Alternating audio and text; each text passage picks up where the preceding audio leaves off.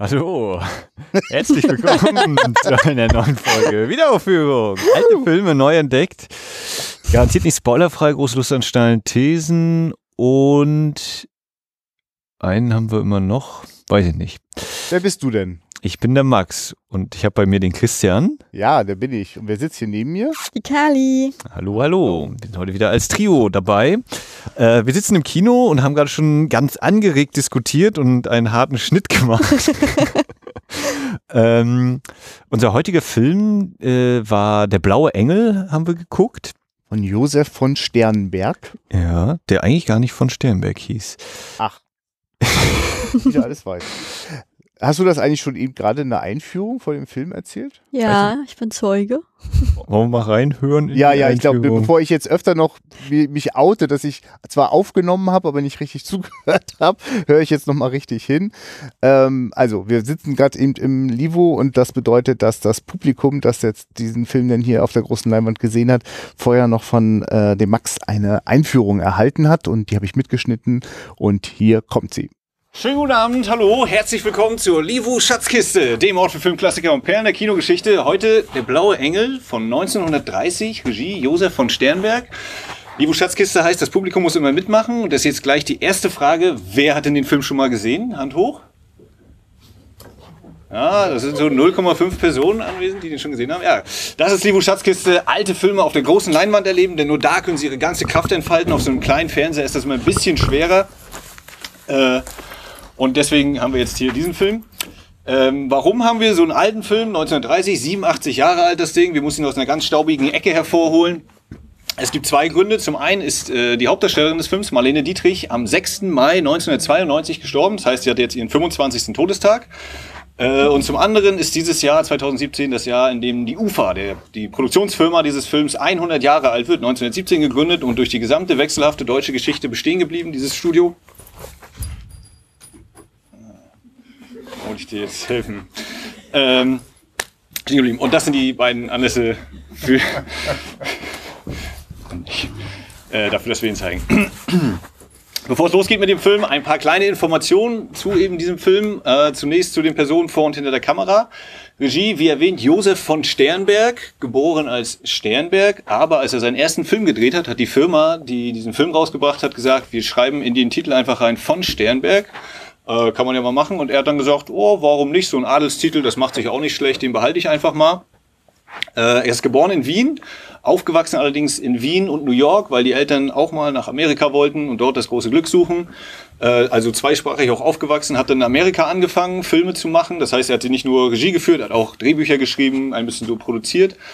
Ähm, und ist dann eben kurz vor den 30er Jahren äh, nochmal nach Deutschland gekommen und hat hier eben Der Blaue Engel gedreht. Ähm, die männliche Hauptrolle des Films spielt Emil Jannings, wahrscheinlich hier den meisten kein Begriff, nehme ich an. Wer kennt Emil Jannings? Genau.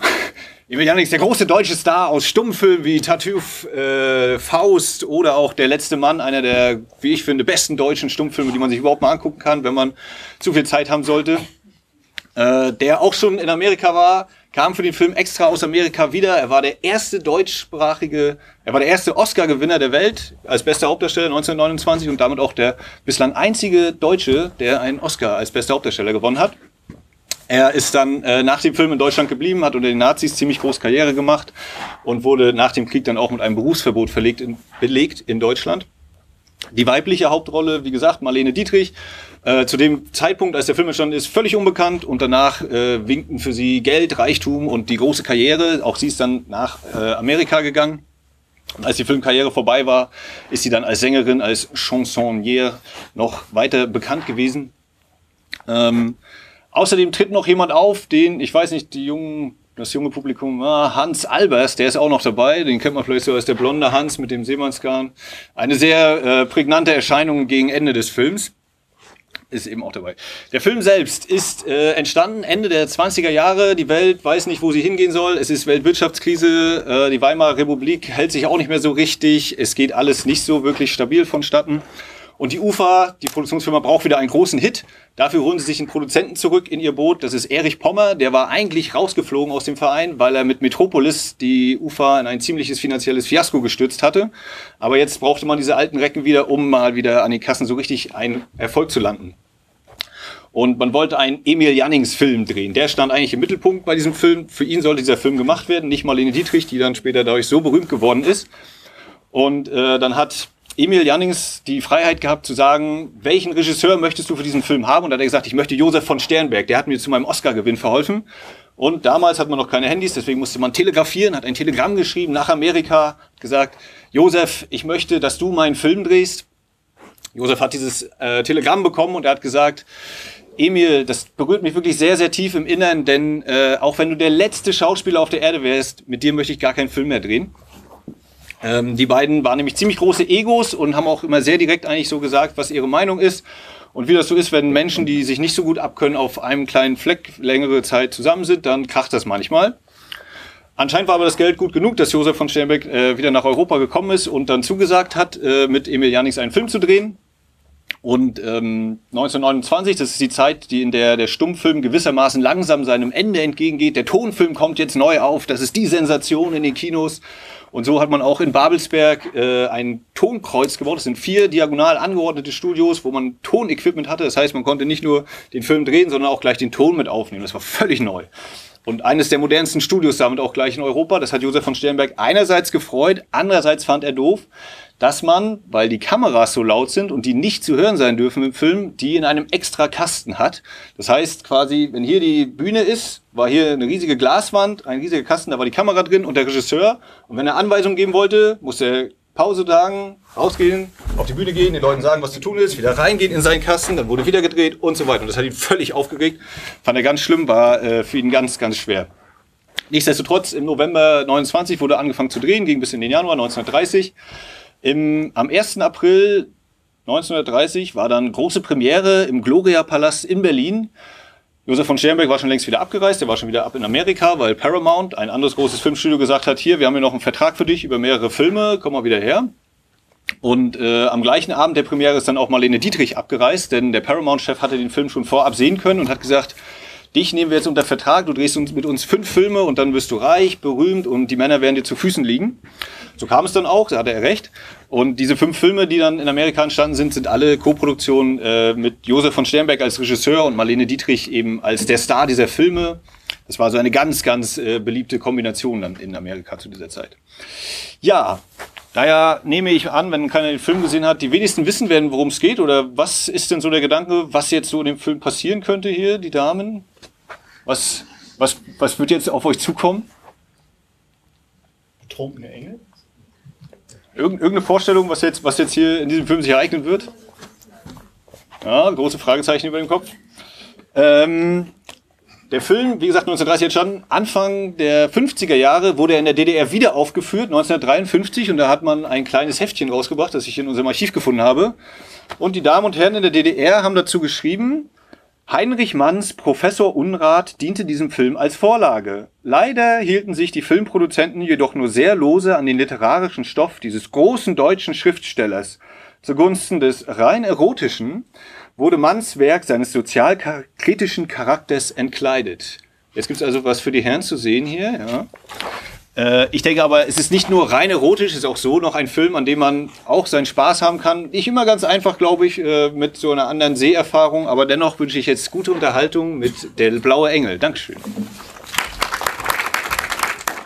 Dankeschön, Max. Schön kompakt. Und würdest du mal bitte was sagen, wer da noch alles in dem Saal saß? Aus deiner Perspektive hast du das ja noch viel intensiver wahrgenommen. Ja, Menschen. Und Ja, zwar, Menschen. Junge Menschen. Und zwar von äh, knapp zweistellig, nein, so knapp zweistellig auch nicht. Also, ähm, was, wie alt war, würdet ihr schätzen, 15, 16, Ja, ja. so jung? So, eine, Vielleicht sogar eine, 13, 14? Ach, so, ich oh, hätte jetzt hast- 8, 8. 9. Klasse, würde ich schätzen, so. Ja. das sagt, das sagt mir immer nichts mit dem Alter. Oh ja, ach, ja, über plus 6, Ja, plus, plus, plus 6 rechnen. 15, ja, doch, dann Ja, bin ich auch also, dabei. Ja. Ja, also so Richtung Jugendweihe in dem Dreh, Jugendweihe, Konfirmation, was man so alles machen kann. Äh, bis hin zu äh, graue Haare und äh, ja, Meinst du da Lehrer, bin, ich, da bin ich aber, nee, nicht, nicht nur die Lehrer, da, da bin ich genauso schlecht. 60 bis 80, ist 80 schon zu hoch gegriffen? Allerdings, ich habe ja Ja. hingeguckt. Also bei Ich würd 80 sagen- kommt man die steilen Treppen hier nicht hoch. Dann bleibt man da unten hier in der, in der kleinen Kuschelzone. Gut, aber, aber gestern war jemand dabei, der, der, der, Ja, der ich- schon. Ich kenne auch In dem Alter 90-Jährige, war. die da noch die Treppe hochkommen. Ja. Aber es sind die Ausnahme. Nee, nee, aber also, also wirklich gestern. Äh, war das halt Gut heute. mit dabei. Ich bin übrigens der Einzige, der hier heute noch keinen Alkohol getrunken hat. ja, das stimmt. Das stimmt. Fällt das etwa auf? Weiß nicht. Ich, das, das könnt ihr uns in den Kommentaren wissen lassen. ähm, nee, also ein, ein, ein gut alterstechnisch gemischtes Publikum von äh, Film interessiert zu möglicherweise, jetzt ist heute eine Pflichtveranstaltung angesetzt worden noch. Ähm, ja, genau, dieses, diese Mischung aus Publikum und äh, war gut gefüllt. Äh, Wie hat viel dem waren denn da als eigentlich? gemacht. Ich habe jetzt nicht nochmal. Das hat doch Marc gerade versucht, sich irgendwie darum herumzuwinden, die konkrete Zahl zu sagen. Achso, ich aber habe gedacht, der müssen mit Stolz sagen. nee, also da Das- kennst, das du, halt- da das kennst halt- du den jungen Mann aber recht schlecht. Da wundere ich mich ein bisschen, Kali. Achso, ehrlich, normalerweise kommt er durch die Tür und sagt uns als erstes immer die Anzahl. Also, Das sage ich zu dir, aber das sage ich nicht den Leuten im Podcast. Achso, oh Gott, jetzt habe ich, okay, ja. Ich ja, aber entscheidend war doch einfach, du hast dich ja wirklich, das hat man ja auch gerade bei der Einführung gut gehört, nochmal ordentlich ins Zeug gelegt, auch ein gutes Bewusstsein zu schaffen, dass auch 90 Jahre später das durchaus was Sehenswertes ist, was hier über die Leinwand flimmert. Und das ist natürlich nochmal besonders aufregend, wenn äh, die jungen Leute so jung sind, dass man denkt, ja, boah, weiß ich auch nicht, ob ich jetzt mit 14 gedacht hätte, ich muss der blaue Engel gucken. Also das war auch schon vor 70 Jahren nicht. so. Nee, die, die vor allen Dingen äh, wahrscheinlich auch gar nicht wussten, was jetzt gerade gleich passieren wird. Also die natürlich gar nicht wissen, oh, eine Einführung, äh, was, was macht, macht dieser Mensch da vorne? Ja, ich dachte, jetzt läuft ein Film so ungefähr erstmal. Also diese Blicke kamen zum Anfang. ja. Und dann natürlich auch dieses, ja, was, was erwartet euch jetzt? Oder das hatte ich auch äh, am Vortag schon bei der ersten Vorstellung äh, bei Gleichaltrigen und Älteren und gefragt, so, wer hat denn den Film schon gesehen? Da ging so eine Hand von zwölf sozusagen dann hoch, äh, also im Schnitt so. Und dann eben die Frage, ja, was ist Blauer Engel? Was könnte jetzt überhaupt kommen und so? Und dann sagt der Erste halt, ja, äh, Umweltschutz ist doch hier Blauer Engel, ne? Und dann, Ja, genau, ich, ja. genau die Äh. gleiche, das glaube ich, glaub, die gleiche Antwort hatte ich auch schon gekriegt, ja. ähm, ähm, dass ich eben da wieder aus meiner Blase erstmal rausgefallen bin und mir denke, ja, der Blaue Engel, den kennt man ja, Marlene Dietrich und dann Blauer Engel, wa- was soll das sein? Ach, das ist ein Film. Aha, aha, ja, okay, gut. Und dann wieder, okay, ich komme erstmal auf das Level, wo, wo bin ich eigentlich, ne? Hallo Okay. Welt. Aber die gleiche, aber die gleiche Erfahrung habe ich auch gemacht. Zum einen, hab, zum einen dachte ich immer, Blauer Engel kennt man, zumindest vom Hören. Man muss ihn nicht irgendwie gesehen haben, aber man kann ihn einordnen. Und zum Zweiten habe ich auch die Erfahrung gemacht, dass ich anscheinend die Einzige im Umfeld bin, die den kennt, außer jetzt mal ihr beide, ne? Aber so von ich es mal so erzählt habe, wir gucken jetzt den Blauen Engel. Aha, was ist das? Ein Kinderhilfswerk? Was? Hä? Also das war auch so, hm, nee, mit Marlene Dietrich ein Film. Nee, kenne ich nicht. Nee. Wo ich immer dachte, das ist ja krass. Also, Das, selbst Marlene Dietrich ist mittlerweile, wenn man das nochmal so genau nachfragt, ist schon krass. Also wenn, wenn die Menschen erstmal so ganz weg sind vom Planeten, dann schwindet das so für die kommenden Generationen. Also ich habe das aber auch nochmal so festgestellt. Also Naja, so ohne, ohne die sehr frühe Lust bei mir an altem Kino wäre mir das auch verborgen geblieben. Ich meine, ich glaube, das erste Mal habe ich Marlene Dietrich in Orson Welles äh, Touch of Evil, ähm, Zeichen Aha. des Bösen gesehen. Ne? ist Also es auch hier mit äh, von Sternberg sozusagen mit produziert? nee, das ist, das ist später schon, da ist er schon wieder ab und Ja, zu. ja, mir ist heute ganz äh, peinlicherweise bekannt, also klar geworden, dass Marlene Dietrich mir zwar ein ganz starker Begriff ist und ich auch einige Lieder kenne, aber das war tatsächlich der erste Film, den ich mit ihr gesehen habe. Ich habe ich hab echt gedacht so, hm, also ich krame gerade in meinem Kopf und werde unsicher, was ich denn da noch gesehen habe. Also, Einen, einen habe ich noch festgestellt bei der Filmografie, wo ich so dachte, stimmt, den haben wir geguckt, auch hier im Podcast. sag mal. Zeuge einer Anklagebündnis. Ach Mann, natürlich. oh. Aber danach wird es bei mir auch, ich hatte äh, aber- ja. sein, sein, größer, sein großer Bluff, äh, Destiny Rides Again, das ist ein Western mit James Stewart, wo es irgendwie um eine Banknote geht. Marlene so. Dietrich hat auf Western gedreht? ja. Wer in Da Amerika war in der Zeit, der muss Ja, auch da kam Western keine drum rum, ich weiß, ja. aber trotzdem immer wieder Das heißt, es krass. gibt auch ein Musical mit ihr? Aber war das nicht gerade ein Musical halb? Das ist eine spannende Frage, ja. Bob Fosse würde sagen, ja, so Captain äh, Cabaret und so ähnlich. Nee, aber äh, Ja. was du sagst, also wer Ja. weiß, wir müssen, in, wenn wir in zehn Jahren eine Folge zu Michael Jackson machen, werden die Leute auch sagen, wer, wer ist das? Zum Ja. Thema, der, jemand ist das, verstorben. Der Single Malt Whisky-Experte Nee, schlechthin. Ich äh, habe alle Drohlich, Bände Max, zu Hause. Nee, äh, der, der, aber was du eben sagst, so dieser Punkt ist natürlich ähm, dieses Thema Asche bewahren oder das Feuer weitergeben. Ja. Das ist ja sozusagen eigentlich die Feuer Veranstaltung gewesen. Ja. Aber wenn das eben nirgendwo mehr stattfindet, dann ist doch klar, dass keiner mehr wissen kann, wer ist Ja. Marlene Dietrich, was ist der blaue Engel. Aber-? Und jetzt ist immerhin mal, wir haben hier so einen kleinen Moment der Aufmerksamkeit Ja. wieder geschaffen. Ja. Und jetzt infizieren wir vielleicht eine Person, die dann ihrerseits irgendwann mal zwei andere Personen aus Versehen infiziert und so hält ich sich weiß das nicht, ob du darüber mal nachgedacht hast, aber das, ja, das war ja noch vor zwei, drei Wochen gar nicht so klar, dass er überhaupt jetzt hier laufen würde. So hast du dich nur ordentlich ins Zeug legen müssen. Jetzt lief er hier und hat quasi eine Lehrerin auf die Idee gebracht, ich muss jetzt hier meine Schüler hinschmeißen. Also das hat sie ja nur gemacht, weil du dieses Ereignis erschaffen hast aus dem Nichts. Ist schon spannend, oder? Ja, ja. Ja, schon noch spannender ist, dass sie die 20 Uhr Vorstellung durchgebracht Ja, hat. ja so, ich, also ich finde. Also, Das war die, die sie im Programm gesehen haben. Ich weiß nicht, ob sie die anderen gesehen haben. Also es kam halt Ja, aber einen Tag geht- vorher es geht ja- abends eine es Mail. ja um äh, wir haben gesehen, es ne? läuft da der blaue Engel, können wir kommen. haben da, ich meine, Lehrer haben doch auch Vorgaben. Ne? 20 Uhr, das ist schon, glaube ich, grenzwertig. Ja, deswegen mussten die auch ordentlich antreten. Wir haben, wir haben die Vermutung, ohne jetzt hier zu konkret zu werden, dass die alle äh, jetzt ins Internat schlafen gegangen sind. Ich glaube, das passt. Oder die, sind- Oder Klassenfahrt. die haben morgen, die, die, die haben morgen später, die haben morgen erst später Unterricht. Ja, na jedenfalls war das, da habe ich mich dann nochmal doppelt gefreut. Also, dass das so ist, dass wir jetzt das mit so einem Haufen junger Menschen gucken, weil du, ich sitze hier auch manchmal, feiere altes Kino ab und denk so, das muss doch jedem so gehen und ahn schon, das ist wohl nicht so. Ähm, aber trotzdem gibt's ja sowas, wo ja, das ist aber dennoch so universell und es ist auch egal, ob wir was aus den 30ern aus Japan oder sonst wo gucken. Da gibt's was, was eigentlich immer irgendwie verbindet. Aber manchmal ist es so abstrakt oder so, so unnahbar, dass das dann nicht klappt. Aber ich freue mich sehr, mit euch nachher gleich über all die Momente zu sprechen, wo ich dachte, alter Schwede, also hast du gerade gesehen, wie die Kids da abgegangen sind? Das, Weil diese Szene war gerade einfach so gut und natürlich, wir sind alle drin, wir sind gefangen in dieser Geschichte. Also ich hätte heute auch wieder lieber an der Leinwand gesessen und auf den Saal geguckt die ganze Ja. Zeit, weil ich ja schon ungefähr wusste, was so passiert dann, um einfach nur zu beobachten, so die Ja. Reaktion. Ne? Das denke ich auch manchmal und mein Ersatz ist immer sozusagen in dem Moment, wo dann das Licht langsam angeht, den Blick nur auf den Leuten zu haben, weil da gibt es eigentlich auch ganz viel zu sehen. Da gibt es so komprimiert kurz, so, Ja. weil äh, wer da überhaupt noch sitzt und äh, wer schon das Smartphone in der Hand hat. ja, ja, da hatte niemand das Smartphone in der Hand, da war auch noch niemand aufgestanden und da wurde danach dann heiß auf dem, also auf sozusagen auf der eigenen Lebenswelt verhandelt, was da gerade zu sehen war. Da war dann unglaublich, dass da nach drei Tagen schon geheiratet worden ist scheinbar. Ne? Also das, aber das War toll. nur eine Nacht. Aber Ja. äh, genau, also, Ja. also du hast Was? äh, War nur eine Nacht? Das ist ja unglaublich. Ich habe das, Schwein Zeit- in- ich hab das das ist Zeitbewusstsein total, ist das nicht ein toller Typ? Eine Äh, Nacht? aber, aber ganz also ihr habt Ja. äh, so ein bisschen Reaktion mitbekommen. Ich muss ja, dann einmal Ja. kurz rausgehen. Also Ja. es wurde irgendwie auch der Film noch. Ja, vor- Vor allem der Mädelstruppe in der einen Reihe, wo nur die kleinen schüchternen Mädchen saßen, die haben sind äh, auch ganz schön aufgegangen nachher. Die haben ganz schön viel gelacht, auch ganz laut. Also das finde ich, das finde ich auch immer wieder interessant, dass ich äh, merke, ich kann so eine Gesten dann immer gar nicht deuten. Also wenn ich dann denke, das ist eine total gelangweilt, so nach vorne gebeugt und gleich fällt der Kopf runter, weil es irgendwie so doof ist und dann Entschuldigung mal, so gucke ich meine Filme immer und ich bin nie gelangweilt.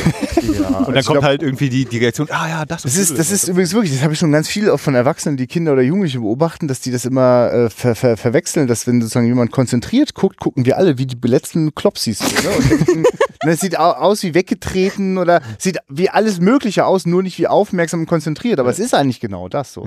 Also weil, er, ent- weil, weil die Gesichtszüge entgleiten dann so ein bisschen, weil man Ja, wirklich weil da, das nicht, das, Gehirn da ist- braucht man sich mehr drauf Genau, ja, ja, genau, ja. Ähm, also nur einen Moment, den jetzt schon mal kurz hier reingeschmissen.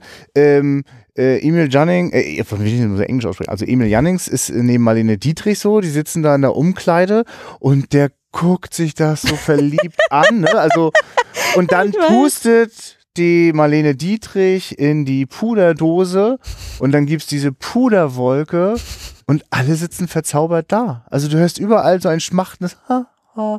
Also das ging durch alle Generationen durch und quasi, das hat die 90 Jahre, äh, äh, äh, das ist ja über ein ganzes Leben, also eine, eine ganze Lebenszeit eines Menschen sozusagen, wurde mal eben übersprungen und wir saßen wahrscheinlich genauso verzaubert da wie die Leute 1930. Das fand ich schon echt geil. Ach, das war auch eine süße Szene. Auch wer, Ja. er, er hat das auch so schön gespielt mit dieser Ja. Freude, weil sie noch vor, sie hat ja vorhin noch zu ihm gesagt, ne, die sind doch bist du auch ein ganz hübscher und dann dieses, wie es langsam bei ihm durchkam und dann dieses, oh, Ja. ich schäme mich und ich Ja. freue mich mit Stolz und diese Pausbäckchen, so wie im, wie im Comic, so Wenn niedlich. sie, wenn sie nur noch so Also, krault da und. Ach, das ist so süß, Genau. ja. Und da- das, das, das ist so dieser Moment gewesen. Wir könnten jetzt noch ganz viel über Sachen sprechen, wo man denkt, oh Gott, oh Gott, die Tontechnik hat sich ja wirklich gerade erst selbst erfunden. Das ist ja unerträglich, ne? Aber egal. Wenn es mal kurz echt ist, ist echt. Dann ist egal. Also Dann ist auch egal, ob es dabei rauscht oder kn- knistert oder es sitzt dann einfach. Und davon gab es ganz schön viele Szenen. Ähm, sag mal, Max, äh, was war nochmal dein, achso, dein Impuls hast du gesagt, der Impuls war sozusagen Todestag von Marlene Dietrich. Lass uns mal 100 kurz, Jahre Ufer. ja, lass uns mal kurz mal so ein bisschen so, so mal, so mal einmal so, so ranrobben, so filmhistorisch. Also, Josef von Sternberg, gibt's da jetzt irgendwas, wo wir jetzt noch sagen könnten, da haben wir schon eine Seherfahrung zu? Ich nicht. Nee, ich auch, ich glaube ich auch nicht. Äh, Ist, nicht ist, bewusst. ist Sternberg auch, auch, auch Gier? Ist das das? Also, ist das, äh, Reed ist Strohhalm. Stroheim, ach richtig. Ja. Ja, das aber, den- und genau das ist aber wohl, er hat dann auch versucht, so ein bisschen wie er wohl zu sein, irgendwie. ah, ja, okay. Ähm, Aber was- hat er schon, er hat auch schon Stummfilme gemacht? ja. Na gut, Also also er hat in Amerika eben Weil angefangen. das, das hat mich so, ja, genau, weil es hat mich so ein bisschen durcheinander gebracht, dass der Film wirklich so aussieht, als würde jetzt durch dieses neue Tonverfahren die ganze Filmsprache nochmal neu erfunden werden. Also es gibt viel tausendfach dynamische, geschnittene Filme zehn Jahre davor, so, ne? Also der ist schon quasi sehr ruhig, aber du hast das ja auch sehr anschaulich beschrieben. Die saßen ja auch alle in diesen komischen Kabinen und, und, und, und die Kameras waren eingepackt in, in, in, äh, in, in kleine Mini-Häuschen, damit sozusagen man überhaupt den Ton aufnehmen konnte. Ne? Also wahrscheinlich hat wirklich der Ton nochmal alles so fast auf Null gesetzt, so was so die Möglichkeiten ist. Und es war, also also wenn ich das richtig verstanden habe, die erste Produktion eben in diesem neuen Tonkreuz in Babelsberg. Es Ja. ist dann nicht der erste Tonfilm an sich gewesen in Deutschland, aber eben quasi eine der ersten Produktionen auf jeden Fall. Ja, das, das, das hört man dem auch. Ja? Also das hört man auch. Aber es ist gut, das zu wissen, so, dann macht es manchmal auch spannend, so das so zu entdecken. Ne? Also, also heute wäre das, ist das auch für uns, also ich, ich, ist ganz komisch. Ne? Ich gucke eine Szene, wie äh, äh, äh, der Janix nimmt dann einen Schüler mit nach Hause und äh, hängt seine Jacke auf. So. Und das ist komplett tot auf der Tonspur, außer allgemeines Rauschen. So. Erst wenn er was sagt, ist wieder was zu hören. Und das, das ist man gar nicht mehr gewohnt. Ne? Natürlich ist es völlig unerheblich, dass ich höre, wie er seine Jacke aufhängt, aber mich bringt es heutzutage raus. Ich bin gewohnt, immer auch das Geräusch, wenn ich will, ne, wenn ich also auf der Leinwand was sehe, wenn ich da, darauf achte, dürfte ich fast immer auch das Geräusch dazu hören. Es sei denn, es ist jetzt gerade künstlerisch anders gewollt. Ja. Und hier ist man öfter in Momenten drin, wo das jetzt offensichtlich nicht jetzt eine spezielle Idee war, weil es gibt ja andere Stellen, wo erstaunlich kreativ mit dem Ton auch gearbeitet wird. Ne? Also ja, jetzt bin ich in so einer technischen Komponente. Wollen wir noch mal ganz kurz einmal zusammenfassen? Äh, ich könnte mir vorstellen, dass jetzt einige Leute zuhören, die den Film noch nicht gesehen haben und vielleicht auch noch nicht so sicher sind. Ja, sollen sie machen, sollen sie gucken. nee. Äh, ja, der blaue Engel ist ähm, in unsere männliche Hauptperson ist Emil Jannings, der spielt Professor Dr. Im, nee, doch, Professor Dr. Emanuel Rath, Lehrer am örtlichen Gymnasium. Und er findet heraus, dass seine Schüler, statt ordentlich brav zu lernen, lieber in einem Nachtclub, in einer Spelunke, dem blauen Engel rumhängen und die wunderschöne Lola Lola, gespielt von Marlene Dietrich, anhimmeln und ihr Avancen machen. Und da will er natürlich, jetzt wo er das rausgekriegt hat, mal dazwischen funken und eigentlich will er dem, das ist ja eigentlich das Lokal anzeigen sogar, weil, weil die seine Leute da beherbergen. Und äh, verfällt dann aber eben eben jener Lola Lola und äh, Also erst verliebt er sich einfach mal und das scheint, als wäre das beiderseitig so. Und dann ist einfach die Welt so ungerecht und blöd, dass das kaputt geht, oder? ja, also dass er eben dann sehr viel einstecken muss, ja genau. Ja, also er muss vor allem, er, kann dann nicht mehr Lehrer sein, das scheint quasi eindeutig zu sein. Er will also ich finde es ja so schön, dass das ja wirklich, da passiert ja quasi nichts Verwerfliches oder so. Ne? Also, also der, der, der, der Jannings darf ja wirklich jetzt mal zeigen, dass er schon auch ein gerechter Mann ist, so, ne? Also der jetzt auch ganz ehrenhaft an diese Frau herantritt. so. Und äh, ähm, also sozusagen, er kann da sehr gut einfach drüber hinweggucken, dass äh, sie eine sicherlich auch Prostituierte ist. Na, aber sind wir schon voll drin. Findest du denn, dass er da naiv ist oder weiß er es nicht besser oder blendet er das aus? Weil so wie Ja. er den Kapitän dann da zusammentollert. also ja, komme ich gleich nochmal drauf. Ich wollte nur sagen, also er macht das sozusagen, also er kann sozusagen das, also im, im besten Sinne, im, im guten Wortsinne gleichgültig, ne? Also das ist sozusagen alles gleich gut, so gleich okay. Äh? Also ähm, er macht da keinen Unterschied. Und äh, der Unterschied wird aber sofort von allen anderen um ihn herum gemacht. Ne? Also der Direktor schmeißt ihn offensichtlich dann sofort raus und damit ist er ja gezwungenermaßen dann mit in diesem äh, Unterhaltungsspelunkenkram, der dann offensichtlich auch immer von Saison zu Saison, zu Ort zu Ort zieht und das zieht ihn auf runter und dann muss er sich am Ende auch noch entblößen vor seiner äh, äh, Heimat-Community und äh, das löst die Katastrophe dann ja eigentlich aus. So. Also, oder, oder besiegelt die Katastrophe. Ja, ich weiß nicht, ich finde den, ja, natürlich ist der naiv, weil der ja offensichtlich von der äh, sozusagen seine Freizeitwelt scheint ja so gar nicht zu existieren. Also sie macht sich quasi ja nur daran fest, dass es da so ein Ritual mit der Hausfrau gibt und dem Vogel, den wir ja nie lebendig erleben. also, also ich finde sozusagen, der Anfang des Films macht schon sehr markant so, da ist nichts an Lebensqualität drumherum. Deswegen ist das Wichtigste in seinem Leben ganz offensichtlich ja auch die Schule und das macht er ja mit, mit äh, sehr unangenehmer Ernsthaftigkeit. So, das, ähm, ich überlege halt, gibt es so irgendwie so, ich meine, irgendwie ist er ein bisschen süß, wie er sich so sein eines Zuckerli in die Tasse schmeißt morgens und man ahnt schon, dass er eher so der Typ für drei Zuckerstücke ist, aber äh, äh, ich ich weiß ja nicht, macht ihr euch so Gedanken drüber, was der so hat in seinem Leben? Ob der was gesucht? Also er sieht ja so aus, als würde der nichts suchen und dann stolpert er da auf die Lola Lola und dann weiß er erst, was er eigentlich alles nicht hatte. So. Und deswegen finde ich das zum Beispiel so naiv, wie man halt immer ist, wenn man sich voll verknallt. So, ne? Wenn man gedacht hat, mhm. ich brauche nichts, ich habe schon alles, boom, taucht diese Frau auf und dann ist das, ist das alles anders. Na, na, für mich ist ja eben dieser also schon so eine Art Klischee eben dieses äh, hochgebildet, aber eben völlig weltfremd. Ne? Also die äh, quasi sein Leben mit den Büchern verbracht und was äh, neben den Büchern am Rande, das hat er nie mitbekommen so ungefähr. Ist so mein Eindruck mhm. von ihm. Ja. Deswegen, äh, ja, wirklich, das ist so. so. Diesen Nachtclubs und so, wenn er da in dunklen Gassen nachts umherstreifen muss, ne, verfängt sich in diesem Netz da, wenn er das erste Mal reinkommt. Ähm, yes. Und das ist ja auch bezeichnend. Sein, sein erster Satz, den er dann sagen darf, ist setzen. Angst, kommen Sie her. Hm. Machen Sie das weg. So, das, damit geht's los. Und das letzte, was er eben sagt, ist so, das sind seine letzten Worte. Und äh, zeigt ja auch schön den, diesen Weg. Wie schaust du denn so auf den Herrn Rath? Ja, also ich finde, am Anfang ist er sozusagen seine starren Routine drin.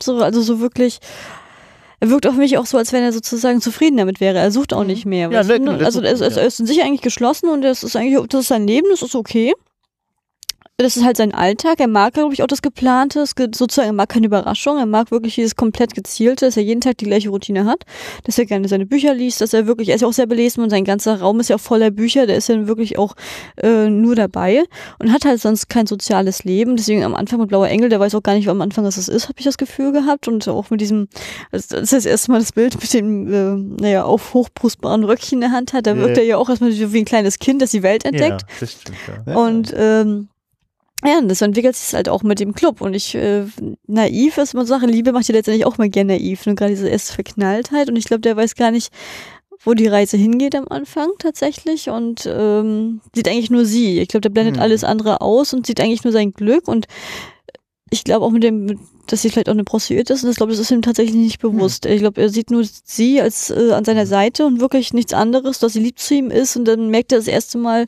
dass ihm vielleicht doch was im Leben gefehlt hat. Ja, weil mir gerade klar, weil der, sie wendet sich ihm ja sehr stark zu. Also sie verführt ja im Grunde genommen ihn, ja. Und mhm. ähm, das ist ja. Also das meine, ist die das, volle das, Umkehrung kennt, eigentlich. Ja, genau. Ja. Also ich meine, die Zugewandtheit seiner Haushälterin in allen Ehren, aber das hat Grenzen. ähm, nee, also er, er kommt ja da rein in ihr Zimmer ja. und so, ich bin hier und dann äh, und denkt, ja, er ist derjenige, der die Macht ja. hat und dann macht sie einen Satz und schon ist klar, nee, nee, hier ist ja. ihr Terrain, hier macht sie die Regeln und alles. Und das ist ja vielleicht sogar verständlich, dass so ein, so ein autoritärer Lehrer sozusagen mal das auch genießt, so, ach, jetzt muss ich mal gerade nichts sagen, so, was passiert denn jetzt so, hu, hu, hu. Also ist ja wirklich auch, das ist so schön, das zu sehen. Also, ja, also ich, ich, ich glaube, wahrscheinlich sage ich nur deswegen das Wort naiv nicht so, weil ich das gar nicht so bewerten will, weil bei mir naiv auch irgendwie was mitschwingt, was vielleicht irgendwie was Negatives ist, obwohl ich an sich sich so Naivität ja auch wie ein Geschenk empfinden kann, so, ne? wenn man so quasi wirklich offen ist, so, ne? Also naiv ist ja eigentlich ein böses Wort für offen sein, so, ne? Äh, Erkenntlich naiv ist aber auch hier neugierig auf die Welt. Ja, also, das, ist, ne? das ist das, glaube ich. Ja, ich glaube, neugierig ist doch wahrscheinlich die, die netter formulierte Variante von naiv. Und neugierig wird er. Und der sieht am Anfang alles andere als neugierig aus. Er sieht aus, die Welt ist komplett einsortiert. Der hat ja auch schon ein Alter, wo man jetzt nicht das Gefühl hat, da kommen jetzt noch die großen Wendungen und Überraschungen so, ne? Also das sieht so aus, als müssten die Schüler den noch ein paar Jahre erleiden und er zieht es noch so durch und dann fällt er um, dann ist es aber auch egal. So. Also an den hätte sich kein Mensch erinnert.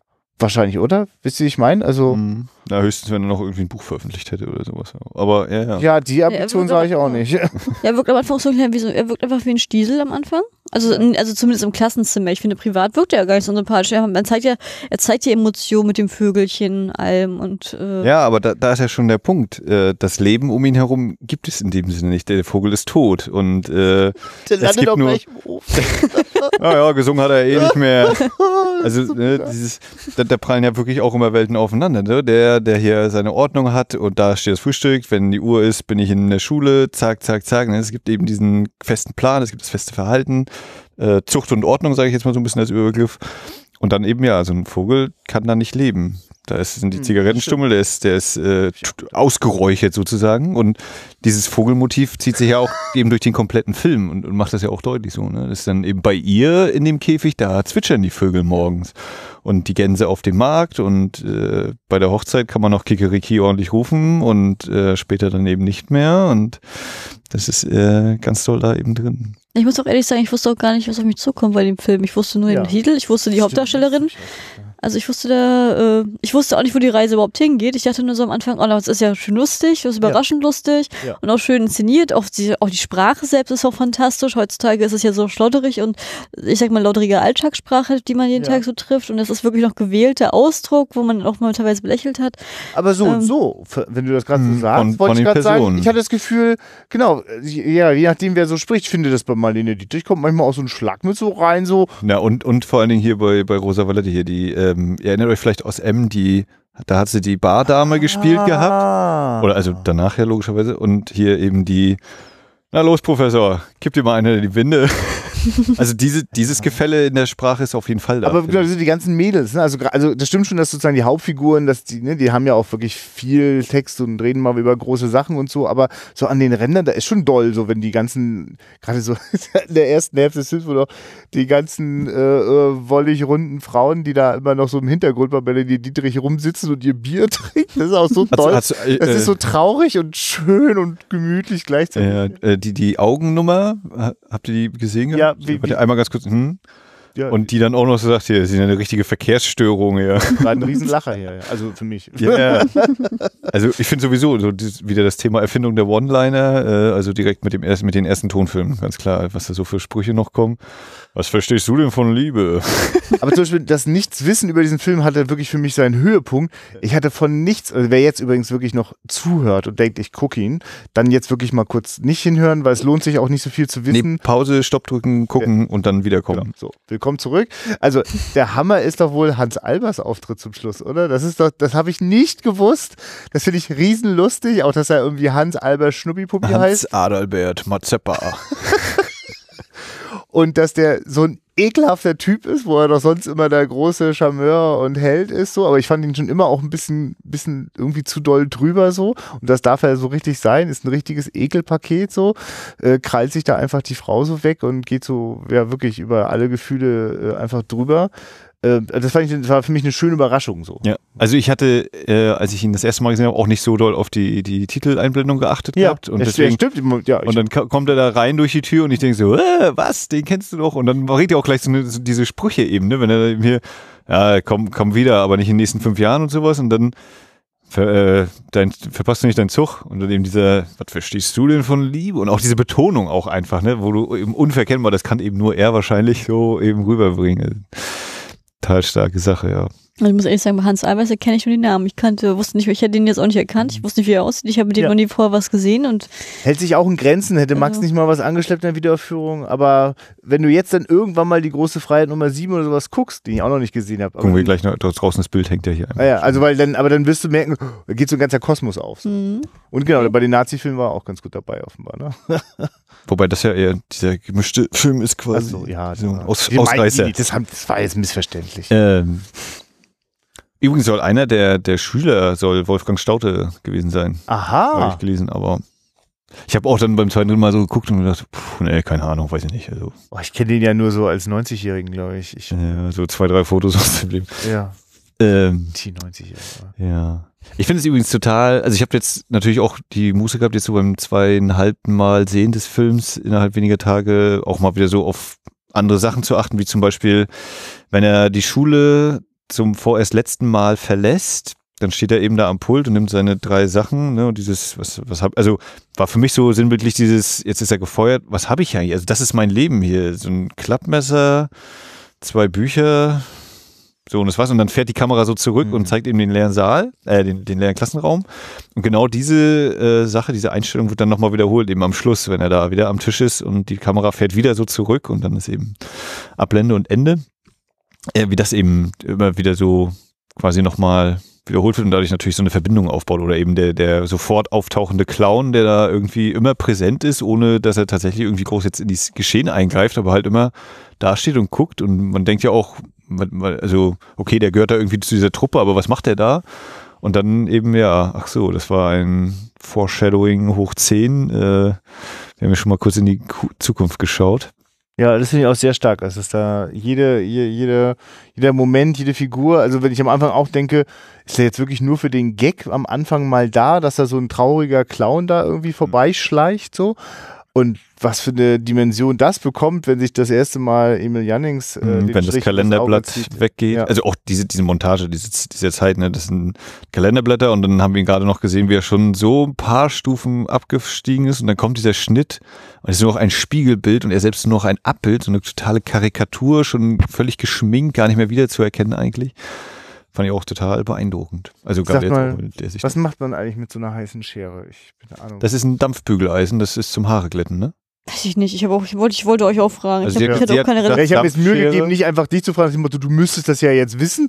Nee, Aber ja, ist ein Ding. nee, ja, also, ich, das, nee, weiß ich auch nicht. Also, ich oder andersrum, sagen. ich hätte gedacht, es ist so wie das heutige Aber ich- für mich war's Dampfbügeleisen, auch aber sie hat eine gesagt Dampfschere und sie hat es ja am Mund irgendwie so leicht Für mich war es auch getestet, ne? eine neue Erkenntnis mit der Kohle, einfach auf die Kohle spucken und sich dann hier die, die Wimpern mal äh, Ja. lackieren. Ach Das ist ja so. Ja. Ist ja auch so, ist vielleicht so irgendwie Vielleicht irgendwelche Haaransätze da.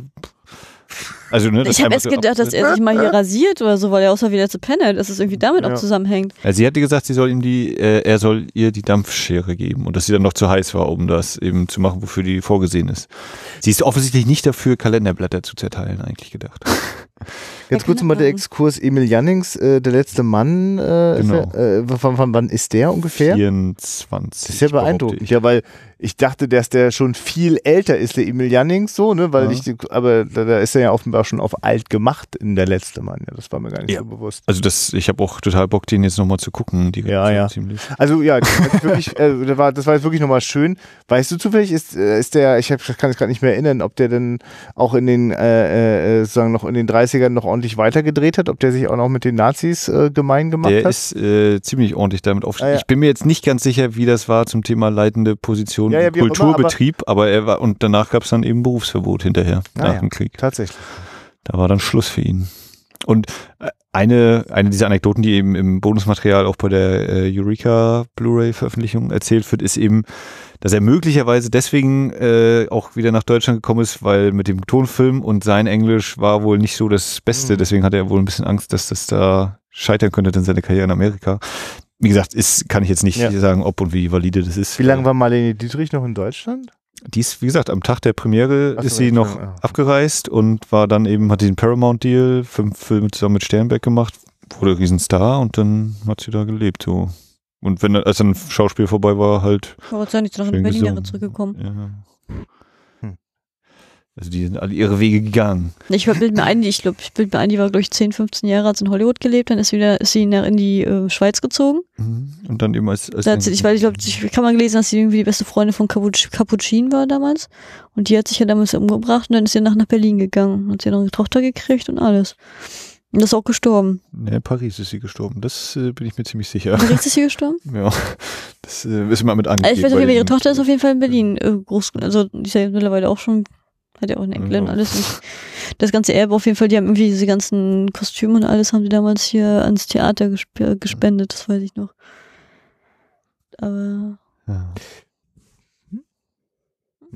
Ich, ich mache jetzt mal den Sprung äh, zum Thema Studioarbeit. Also ich, Ja. wenn, wenn das erste Bild kommt, dann denke ich so, ja, das könnte jetzt auch ein Stummfilm sein, so dieses expressionistische, Ja. dieses verwinkelt, abgedingste und dann auch die Gassen. Mal, ist das alles Studio? Das sah so gemütlich aus, wäre ich auch gerne mal spazieren gegangen.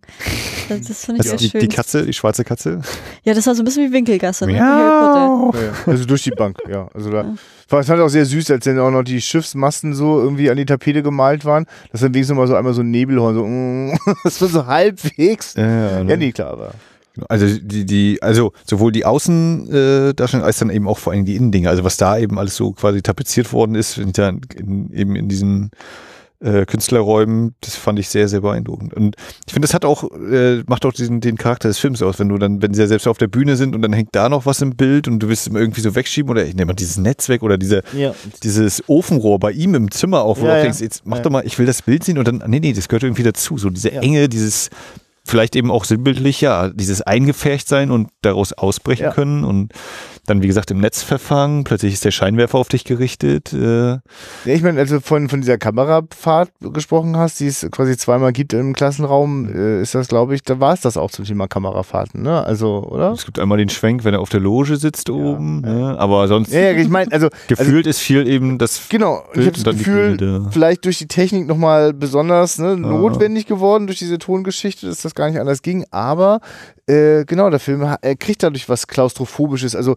es sind ja keine opulenten Sets im Sinne von, oh, muss das geil sein, auf dieser Bühne zu spielen. Nee, es ist so, oh Gott, das, das ist es jetzt so. Ne? Also und dann, dann kommen auch so diese ganzen Lieder, also die man, äh, also gerade das eine, ne, ich bin von Kopf bis Fuß auf Liebe eingestellt, habe ich schon mal irgendwie gehört, aber noch nie so unglamourös. Und äh, so, so, ja, eigentlich auch gerade beim letzten Mal ist das ja auch total traurig auch, ne, weil es so ein, es so ein, so ein weil es der, der Unterton ist so, das, das, das klingt halt wie so ein Versprechen so, das alles mit der Liebe so. Aber die leben ja in einer Welt, in der das total für den Arsch ist, so, ne? Also das, das finde ich schön, dass der, der Film sozusagen, also, ähm, ich habe das Gefühl, also das ist ganz bewusst nicht so nicht so opulent. Also also ich, ich finde es auch manchmal trotzdem schön anzuschauen so, aber es ist eben es erzählt keine das ist keine Märchenwelt. Es ist äh, ganz also dafür, dass das quasi alles im Studio eine künstliche Welt ist, ist das aber eine ganz schön ja also also hm, wie soll ich das ja, es ist sagen? eben Hinterhof und nicht äh, Ja, es ist keine verklärte Es ist Welt. nicht der Broadway. Ne? Das ist keine, genau, die so tut, als wäre die Gasse auch irgendwie ein cooler Ort. Nee, die Gasse ist eine Gasse so. Und Mhm. das Aufregendste ist die Katze, die da durchs Fenster springt. Also das ist so. Und man muss den, den neuen äh, großen Act muss man erstmal locken mit. Ja, danach kannst du Ja. in London, äh, New York, die Bühnen der Welt stehen dir offen danach. Und es strahlt zum Beispiel auch auf den Straßen trotzdem auch ganz schön Einsamkeit auch immer aus. Also es, ist auch, also es sieht halt nicht aus wie ein Ort, wo die Lebensfreude ist.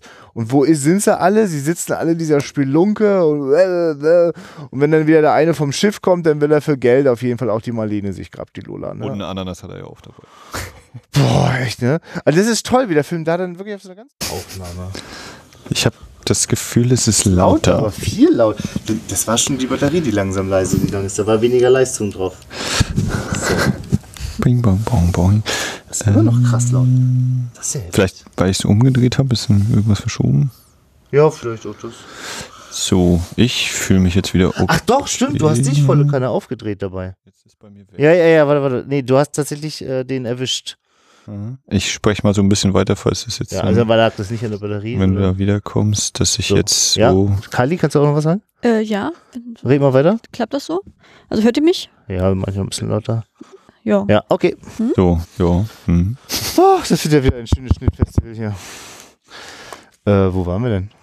So ungefähr. Also ich, ich würde dann auch noch mal Bauten hatten wir. Kneipe im. Hinterhof. Ach so, genau. Ja, ich ich, glaube, ich habe gerade mich so reinfabuliert in, äh, wie das alles nicht so opulent aussieht. Sonst machst du auch ruhig auch Ja. ganz, ganz unspektakulär. Wir hatten jetzt gerade hier einen technischen Dings und steigen jetzt wieder ein. Hm. Kannst natürlich auch den Schnittmeister ist- machen. Weißt du, so ein kleines bisschen cineastische Illusion musst du mir doch lassen. Der Achsensprung. Achsensprung. Boing.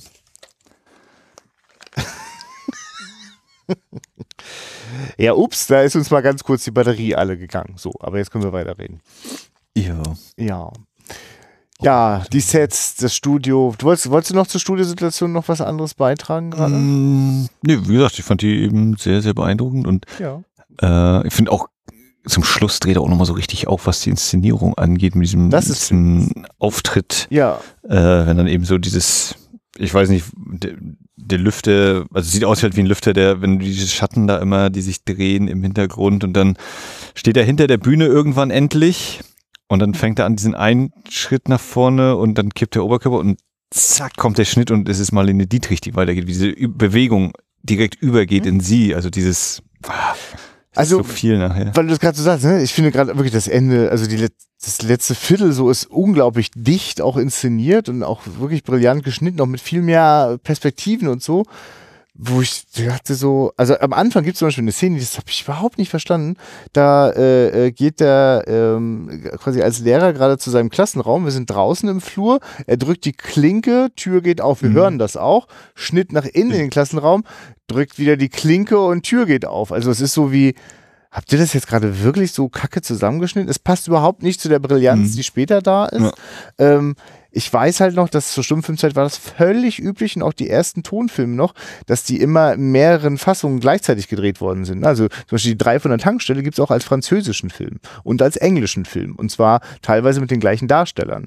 Und auf jeden Fall alles in den gleichen Orten gedreht. Also man hat dann quasi erst eine Szene auf Deutsch gedreht, dann die ein, zwei Leute ausgewechselt, die das nicht auf der Sprache hinbekommen, dann das auf Französisch und dann das auf Englisch und dann erst nächste Szene. Und Ist eben mit The Blue Angel genau das ja. Und auch war es so Stummfilmzeiten auch noch üblich, das haben die schon bei Tonfilmzeiten auch noch ein Weilchen gemacht, dass man immer zwei Kameras nah beieinander hat gleichzeitig laufen lassen, weil dann hatte man zwei Negative und konnte dann mehr Kopien machen, bevor das Negativ dabei kaputt gegangen ist. Was auch dazu führt, dass du oft quasi verschiedene Takes in verschiedenen Kopien hattest. Also es gibt ja nicht so die eine definitive Fassung. Und weil jetzt auch die Bildqualität so Larifari war, so von dieser 2012er Restaurierung, bin, ich, das gucke ich heute Abend nach, ob dieser Schnitt mit der Türklinke genauso scheiße ist äh, auf, in der Fassung. Das würde mich wundern fast. Ich glaube fast, dass das irgendein Restaurations, also das hat man nicht bemerkt, so, dass das eigentlich so nicht. Also ich könnte mir vorstellen, dass hätte wäre wär der Regisseur jetzt noch am Leben, der Sternberg würde sagen, was hast du denn da gemacht? so, ist nur an der Stelle. Aber die, das Tempo vom Film, das finde ich jetzt wirklich nochmal interessant. Also würde gerne einmal den Bogen machen, das wird über das Ende dann weitersprechen können. Aber vorher nochmal, wie ging es denn euch so am Anfang des Films? Weil ich fand schon erstaunlich, wie viel Zeit er sich denn so. Also die Szene, Mhm. war so ein bisschen Theater so, ne? Also Mhm. lange Einstellung, lange zugucken. Da wird es auch nicht. Ich meine, bei manchen Sachen finde ich es ja auch, das, das ist ja so angelegt, ne? Wenn er sich da hier sein Taschentuch aus dem Arsch pult, Ja. äh, wie, wo ich denke, wo geht denn jetzt seine Hand hin? Weil, Ja. was, wo verschwindet die denn jetzt? Was holt er denn da ja. vor? Und das ich dachte, sozusagen- gut, der kratzt sich mal ein bisschen am Arsch. Das Ja, ist das ist se- sein Zaubertrick quasi. Und dann kommt dieses Taschentuch und ist eben so diese totale Witzfigur und das dann eben noch zweimal, dreimal. Ähm, also da ist es nachvollziehbar. Aber so, das andere denke ich dann eben auch so, oh ja, Sehgewohnheit von heute, ich muss mich erst Ja. wieder einstimmen. Er zieht das ein bisschen länger, als vielleicht sein müsste wahrscheinlich. Ui. Hast du das auch gemerkt, Kralli? Oder? Eigentlich nicht. Ich fand es Ja. eigentlich nicht schlimm. Also ich mag das ja gerne, wenn sich Filme Zeit lassen. Ja. Also für mich war das, habe ich da sehr heimisch gefühlt tatsächlich. Mhm. Es, hatte, ich hatte, es hatte für mich auch keine Längen. Ich fand es sehr, sehr schön von der Charakterisierung. Ich fand es auch schön, dass er nochmal seine Routine durchkam, dass er jeden Tag erstmal als erstes, wenn man sitzt, äh, seine Taschentuch rausnehmen muss. Ich war auch beruhigt, als man dann genauer gesehen hat, eine Einstellung, dass es immer Neues war. Also nicht. Und das manchmal auch ein Höschen war plötzlich. nee, das hat er ja nicht in der Klasse gehabt. Das hat er ja zu Hause gehabt. Ne? Aber ähm, nee, also ich fand das schön. Dass, dass er sich Zeit lässt. Ich hatte auch, was du vorhin nochmal gesagt hast, wie wir zum Beispiel die Jacke aufhängen, dieses Rauschen. Da, da hatte ich persönlich gar kein Problem mit, weil ich, ich habe dann einen anderen Fokus als du. Ich finde das gerade schön, diesen Charme, dieses Rauschen, dieses wie mit den Schallplatten, dieses charakteristische beim Alten, Ja. dieses einfach dieses Knistern und das hat, das hat irgendwie diese gewisse Stimmung, die es so reinbringt. Mein Gedanke an diesem Moment war dann auch in dieser Szene direkt dieses, oh, ist das schön, jetzt auf der großen Leinwand einen schönen alten Schwarz-Weiß-Film sehen, das wollte ich schon immer mal haben. Das fand ich so richtig, das fand ich richtig schön. Und nachher, so als es dann sich so mit dem Film entwickelt hat, mit, den, mit der Show zum Beispiel im Blauen Engel, da habe ich auch so gedacht, Mensch, das ist ja auch so die Show gemacht. Ne? Also wirklich so, die Mädels sitzen alle drum rum, dass die Bühne voll ist, dann hast du einen im Fokus, der einfach nur singt, einfach pompöse Kostüme, mehr ist da ja nicht gewesen. Und dann hab Doch, ich Zigaretten und Alkohol waren. naja, und ab, ja, gut, aber ab und dann einfach, das ist ja nur dieses Kneipenfeeling, aber dann kommt ab und zu mal hier so ein, naja, durchgetrennter, äh, durchgetrenntes Pferd rein und ein paar Mal Möwen aufgehängt, ganz simpel. Ja, durchaus ne? Aber es Augenzwinkern. Reicht. Und das bringt ja, es reicht für die Stimmung und ich fand das total cool und dachte halt so, oh, das ist ja irgendwie auch geil. Einfach dieses, einfach ganz simpel und schön und das ist einfach so wie dieses Musical, äh, diesen Musical-Charakter. Wie viel Bock ich auch hätte, mal auf der Großleinwand ein richtig schönes Musical zu sehen, auch ein älteres. Also, da hätte ich Ja. das war so mein Gedanke, auch in diesem Moment mit dem Knistern. Und was ich halt cool fand, war auch halt diese Schlüsselszene, und ich bin auch gleich fertig, diese Schlüsselszene, wie sie auf dem Fass ist und sich regelt und das Lied singt. Da habe ich so gedacht, ja genau, dieses, genau dieses Bild, die Fotografie von dieser Szene, die verbinde ich mit der blaue Engel. Nichts anderes. Das war so mein Gedanke. Ja. Da habe ich mich auch sehr gefreut, als das so im Entstehen war. Und ich muss auch sagen, schön, oder? So die, die, diese Erotik ist wirklich, also es knistert auf der Leinwand und ich denke so, ja, das, also, also das geht auch zum Beispiel nur über das Zeitlassen, weil es ist ja nur diese eine Einstellung und die Beine von Marlene Dietrich machen nichts, nichts Schnelles, nichts Obszönes so, aber wie die sich so. Naja, dann Naja, so also- hoch da und. Ich mache ja Unterschied zwischen obszön und erotisch. Also und erotisch Ja, ist das sehr, aber also und sie weiß auch, was sie da tut so und alle Mhm. Männer gucken die ganze Zeit auf die Beine und nicht in ihr Gesicht, aber äh, ja. Ist sie, ist sie denn für euch eine femme fatale oder eine Vorläuferin der femme fatale? Oder? Also wir hatten ja über ihn gesprochen und sein, seine Thematik. Wie kennt er sich denn in dem Gewerbe sozusagen aus oder in dem ganzen Ding? Und wie ist denn bei ihr? Ist sie eine, die halt, wenn sie dann sowas sagt wie, dass sich für mich einer prügelt, das hat es ja schon lange nicht gegeben und damit ist sie ihm deswegen verfallen? Oder ist es eben auch ein bisschen kokettieren und damit spielen? Oder? Ich will nicht Also wie, wie ernst ist das für sie, dass sie, äh, dass sie seine Frau wird? Also darüber könnte ich zum Beispiel ganz gut sprechen. So, ich habe gerade mich überlegt, kenne ich mich gerade gut genug aus, dass ich schon wüsste, was ist denn eigentlich das, äh, die Idee der Femme Fatale? So, ne? Also für mich ist das immer oft quasi auch die Antagonistin unseres, unseres Helden oder unserer äh, meistens Helden, meistens ein männlicher Held in den Film Noir-Filmen, äh, der dann sozusagen tatsächlich Schwierigkeiten mit einer letztlich bös kalkulierenden Frau bekommt, so, ne? Das wäre so für mich eine Femme fatale, so. Aber äh, ich finde, dass an Marlene Dietrich nichts böse kalkulierend ist, sondern die ist sozusagen sehr in der Gegenwart und äh, in dieser Gegenwart nehme ich ihr auf jeden Fall die Zuneigung zu dem, äh, äh, dem, dem Professor Rath auch ab. Die, das bricht ihr dann auch mal kurz, wenn es, wenn sie sozusagen ein schallendes Gelächter ausbricht, wenn sie den Heiratsantrag bekommt, ja, bevor er sagt, das ist jetzt hier ernst. Aber selbst dann ist das so, wo ich sage, ja, also ich glaube, die bleibt immer trotzdem sie selbst. Und ja, wenn dann so ein Hans Albers mal so vorbeischniepelt, dann ist das so, dann ist sie auch mal schnell da. Und die sieht alles andere als glücklich aus, wie sich das dann von da ab weiterentwickelt. So, ne? Also insofern kann, also ist, wenn, wenn eine Femme Fatale tatsächlich äh, die Antagonistin ist, dann würde ich sagen, nein. So, Mhm. ne? Also, aber- Ja, ich, na, ich muss, ja, ich muss die Frage trennen, jetzt für mich persönlich, weil ich habe erstmal gedacht, oh Mensch, endlich mal einen Film mit Marlene Dietrich sehen, das ist schon mal ganz Mhm. cool. Und ich kenne halt so von, ja, von den Bildern her und was ich mit Marlene Dietrich verbinde, sind, glaube ich, so die Produktionen oder so die Bilder von fünf bis zehn Jahre später erst, wo sie dann sozusagen so auch schon so gekünstelt ist und wo Ja. sie dann so diese Diva, richtig, dieses Diva-Image richtig erreicht hat, wo sie so gestriegelt ist und diesen strengen Blick und diese Eleganz so kommt immer ausstrahlt. Und ich war halt so positiv überrascht jetzt bei dem Film, dass sie halt noch so natürlich wirkt. Also sie wirkt wirklich natürlich schön. Ich habe immer so für mich Ja. abgespeichert, mal den Dietrich mit ihrer ernsten Art, die fand ich nicht schön. Das fand ich schon so kalt, so, so, so Ja. also, also so, so, so abartig so. Und das fand ich in dem Film nicht. Ich fand sie, fand's warm, ich fand's herzlich, ich fand sie unglaublich sympathisch von der Art her. Ich fand sie so, ich sag mal, frei Schnauze. Ich fand sie richtig natürlich. Das hat mir richtig gut gefallen. Ja. Und ich fand auch, ich, da muss ich tatsächlich auch wie Christian, dass ähm, sie halt wirklich sich selber auch treu geblieben ist während des Films. Und sie war natürlich, dadurch, dass sie weiß, dass sie der Star der Show ist, natürlich mit über die Jahre weiß sie auch, dass sie eine gewisse Wirkung auf Männer hat und das lebt sie halt auch aus. Aber sie vergisst halt auch nicht selber, ja, treu sich selbst gegenüber zu sein. Und sie ist einfach, wie sie ist. Also ganz keck und alles. Und sagt, halt, spielt halt auch mal ein bisschen mit Männern und sagt dann halt auch so, ja, du bist ja süßer und, und und, geht auch Fehler dabei, Ne? aber also, Ja. Und ich- also ich, ich Mhm. fühle da ganz schön mit ihr so. Hm, Und bin also- auch nicht über alles glücklich, was die macht. Also. Nee, aber ich habe auch das Gefühl gehabt, so nach dieser Hans-Albers-Sache, da habe ich auch so gedacht, am Anfang, na jetzt will sie, macht sie es aus Trotz, weil der andere, weil der andere sich so gehen lässt. und Oh dann ja. Oh. Einfach um uns mal zu zeigen, jetzt mach doch mal was, sonst Ja. bin ich weg. Und als sie dann aber sieht, wie, dass er das sieht, ist sie auch sehr, sehr unglücklich damit, weil man auch sieht, dass sie, also meiner Ansicht nach, ich habe das dann so interpretiert, dass sie ähm, dann doch mehr an der Beziehung hängt, als sie Wenn, vielleicht wenn er sie dann küssen lässt. will, ne? Ja, also direkt das hat ihr überhaupt nicht gefallen. Eigentlich hätte sie ihn am liebsten auch weggeschubst, hatte ich das Gefühl gehabt. Ich Das finde war auch, der, der Blick da, der Blick wirkt auch eh dann, ne, wenn es dann, also bis dahin flirten die ja auf jeden Fall, also es geht ja auch mit von ihr aus, ganz klar. Aber dieser Blick war für mich auch so sehr, oh, kriege ich jetzt nicht eingeordnet. Ich bin jetzt völlig verunsichert, was ich jetzt denken soll. Das, ist das macht total Sinn, wie du es gerade sagst, dass das so eine Art, so ihn aus der Reserve locken ist, so, ne? Also eine Provokation, also, aber eigentlich eine, die schon noch äh, zu, zu, zu, zu, zum Emil Jannings hingerichtet ist, so, ne? Also, also vielleicht kommst du ja jetzt noch aus dir raus, so, und äh, lässt sich nicht weitergehen, so, ne? Das Ja, das ist auch das, was sie sagt. Dieses, Ich, ich, ich habe doch gar nichts gemacht. Also ich habe doch, ich habe mir doch nichts vorzuwerfen. Und sie Naja, ja wobei ich das- immer so diese offensichtlichen Sachen, meine, es direkt, vor, schief, vor, ne? direkt vor ihm jetzt im Schlafzimmer. Naja, ich finde es ein bisschen. ganz offensichtlich ins so, Gesicht so ganz rein. einfach finde ich es aber nicht, weil wenn sie ihn, das- wenn sie Hans Albers das erste Mal sieht, ist Emil Jannings bei der Szene nicht dabei.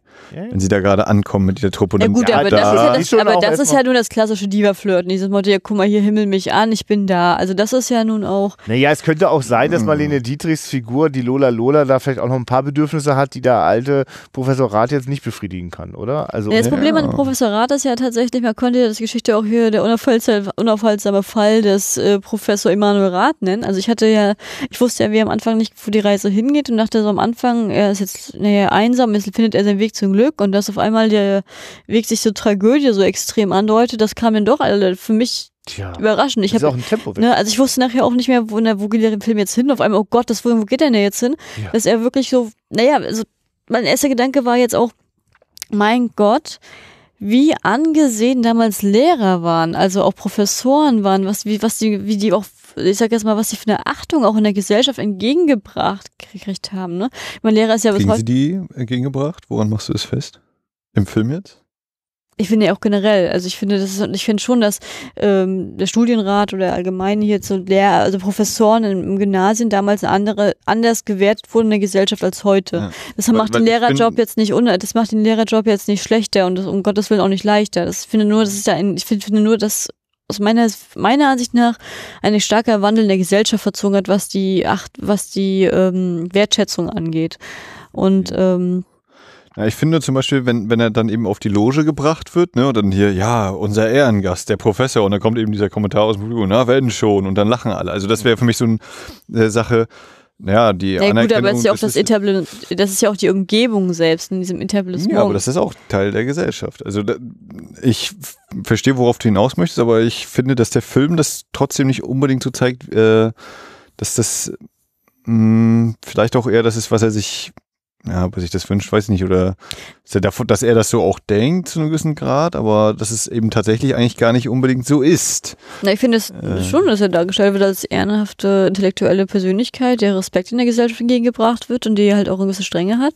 Und ich finde halt, das ist ja gerade das, wo der Film meiner Ansicht nach ansetzt, dass es halt ins Wanken gerät, weil er sich halt mal in Anführungsstrichen mit einem leichten Mädchen dann abgibt. Und was jetzt von seinen, von seiner Umgebung, von seinen Kollegen, von seinem, vom Direktor selbst angeachtet wird, dass ihm auch gesagt wird, naja, wenn sie sich jetzt mit der, mit, mit dem Rotlichtmilieu abgeben, mal plump gesagt, dann können sie jetzt aber auch nicht mehr hier sozusagen als Vorbildfunktion dienen. Und das ist ja sozusagen der Anfang vom Ende, weil er das ja in, sein, in seiner Verliebtheit nicht sieht. Und das ist ja halt das Problem, dass sich im Film meiner Ansicht nach diese Ab diese extreme Entwicklung auch darstellt. Das ist ja nicht so, dass er, dass er nicht mehr in so einem Beruf tätig sein kann, dass er halt aus seiner, aus seiner Routine komplett rausgerissen wird. Es ist ja auch so, dass er nicht mehr für seine Frau einstehen kann. Sie ernährt ihn ja die ganze Zeit und darunter leidet er. Er entwickelt sich ja förmlich zum Penner. Also er hat ja nun gar keinen, ja, alles, Sein was ihm, ja, alles, was ihm vorausgemacht hat, hat er verloren. Und sein Stolz zum Schluss, und das letzte Einzige, was er noch hatte, war sein Stolz, und der war vom Schluss weg. Wenn er nicht sogar schon weggegangen ist, als die Frau, das hat sich von seiner Frau, nee, das ist schon weggegangen, als er die Postkarten verkauft hat.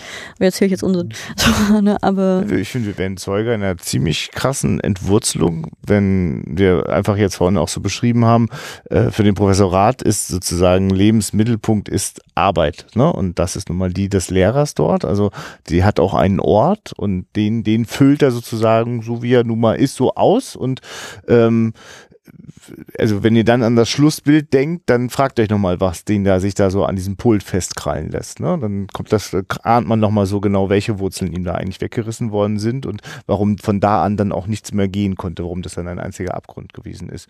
Ich habe jetzt aber nochmal so überlegt, Kali, wegen, wegen so dem Bild von Schule. Ähm, also ich sehe natürlich, ich gucke, ich versuche gerade so das schön festzumachen an dem, was ich so sehe. Und ich sehe natürlich ähm, einen, einen eher unsympathischen Lehrer so, ne? Also der sozusagen nicht zu den Schülern hingewandt ist, sondern mit starker Autorität dort unterwegs ist. Nicht umsonst sozusagen der Schüler Angst auch offensichtlich Ja, der ängstliche von allen, sozusagen auch sein, sein zum, also den, den nutzt der auch Primus. so, ne? Also genau, der, der, der muss dann quasi auch so die Dinge so tun und der, der muss dann auch antanzen und so. Ich finde das super unangenehm, wenn er den nach Hause nimmt und sich den so ganz dicht ransetzt so. Und das Interessante ist ja, dass, ähm, was ich dann aber auch sehe, sind ja auch Schüler, wenn der, der Professorat nicht da ist, die Autorität ja total in Frage stellen, ne? Der Professor Unrat und so, ne? Also äh, die, die sozusagen, die haben, sind eh schon skeptisch. Also die wertschätzen den nicht. Die gehorchen ihm, aber die wertschätzen ihn nicht. So ist mein Empfinden, Mhm. ne? So, so ist, empfinde ich diese Szene. Das, die horchen alle sofort, wenn er reinkommt, dann sitzen die alle brav da, aber trotzdem, ne, sie, gu sie gucken, sie suchen sich ihre kleinen Ventile. Und das passt natürlich, wenn, wenn, wenn sozusagen äh, der, der sozusagen immer so, also da ist so ein bisschen, ist das ja auch die Demaskierung des Heuchlers so, ne? Also quasi den Schülern irgendwie etwas verbieten wollen, was ihnen auch sofort reizt. Also ich meine, wir sehen ja jetzt auch nicht die Schüler, die an der Unterwäsche von Marlene Dietrich schnüffeln, sondern ich sehe da junge Männer, die die Anwesenheit dieser wunderschönen, äh, äh, äh, zugewandten Frau so, so genießen. Die stehen da rauchend daneben, sprechen ein bisschen Englisch, werden davon von ihr auch ein bisschen zurückgepfiffen und so. Ich finde, das ist ja so, ach Gott, was Besseres kann den Jungs gar nicht passieren, als dass sie quasi einer, einer offenen Frau, ne, die wahrscheinlich, also ich stelle mir auch immer vor, was in den Sachen pass in den Momenten passiert, wo der Film das nicht zeigen kann, so, ne? Also ich kann mir vorstellen, dass die von Marlene Dietrich keine, keine körperlichen Dienste erhalten, aber dass die dem mal so aus dem Nähkästchen plaudert, wo eine Frau gerne berührt werden möchte oder so. Also ich kann mir vorstellen, dass wir da in so einer Welt sind. Und ich glaube, das ist aber auch eine Alterssache. Ne? Ich glaube, das, äh, es ist jetzt auch so das Gymnasium, das- lass es dann mal 10., 11., 12. Klasse da sein, in denen die Jungs sind. Die wirken ja alle unglaublich alt. Also Ich kann, das, gar- ich kann das ganz sind, schwer ich, so einschätzen. 25 und sollen eben so. Naja, aber es 16 kann, kann ich ganz schwer einschätzen. Das ist ja auch eine andere, Fall ist ja auch eine andere Zeit. Jungs sind das so. Naja, also, aber das- trotzdem, das ist den, halt denen so- behauptet wird, dass das jetzt nicht gut wäre, das zu machen. So, ne? Also es wäre jetzt wichtiger zu lernen, als seinen Gefühlen nachzugehen, was schon immer eine Quatsch Naja, aber das ist, ja, war. aber das ist doch jetzt auch ein Internat, ne? Das habe ich das falsch verstanden? Gymnasium. Also, Kann ich nicht erkennen, Weiß ich nicht. weiß ich nicht. Ich habe das, hab das jetzt festgemacht, wenn der Ernst hier von den anderen Jungs in seinem Bettchen überfallen wird, hier äh, Gemeinschaft, Ja, gut, dass du das sagst, das stimmt. Wenn Das er, ge- deswegen habe ich so gedacht, das ist bestimmt ein Internat. Das heißt, er hat auch diese Auf, äh, ich sag mal, diese Auf, naja, dieses Auf, ne? Ja, dachte mir Aufsichtspflicht. Ja. So, wenn, jetzt, wenn er jetzt sozusagen wirklich nur diesen klassischen Lehramt, äh, Lehramtjob im Gymnasium hätte jetzt und nicht mit Internatsverknüpfung, dann müsste er doch abends auch nicht losrennen. Das ist doch jetzt nicht wie in der Feuerzeugenwohle, dass dann sozusagen nachmittags dann die Schicht endet und er hat sein Leben. Es ist ja dann wirklich auch so, dass er genau da untergebracht ist, wo er ist. Deswegen ist er ja auch Punkt 9, geht der Unter das Unterricht los und er geht dann halt zwei Minuten vorher los. Das ist im gleichen Gebäude. Ah, du Das wirst ist- recht haben. Das, Das, ist, scheint mir das ist plausibel. alles ja. ein komplex, das ist alles ein komplexes Ding. Das heißt, Deswegen als er den Job verliert, verliert er auch seine Unterkunft, deswegen haut ja alles weg.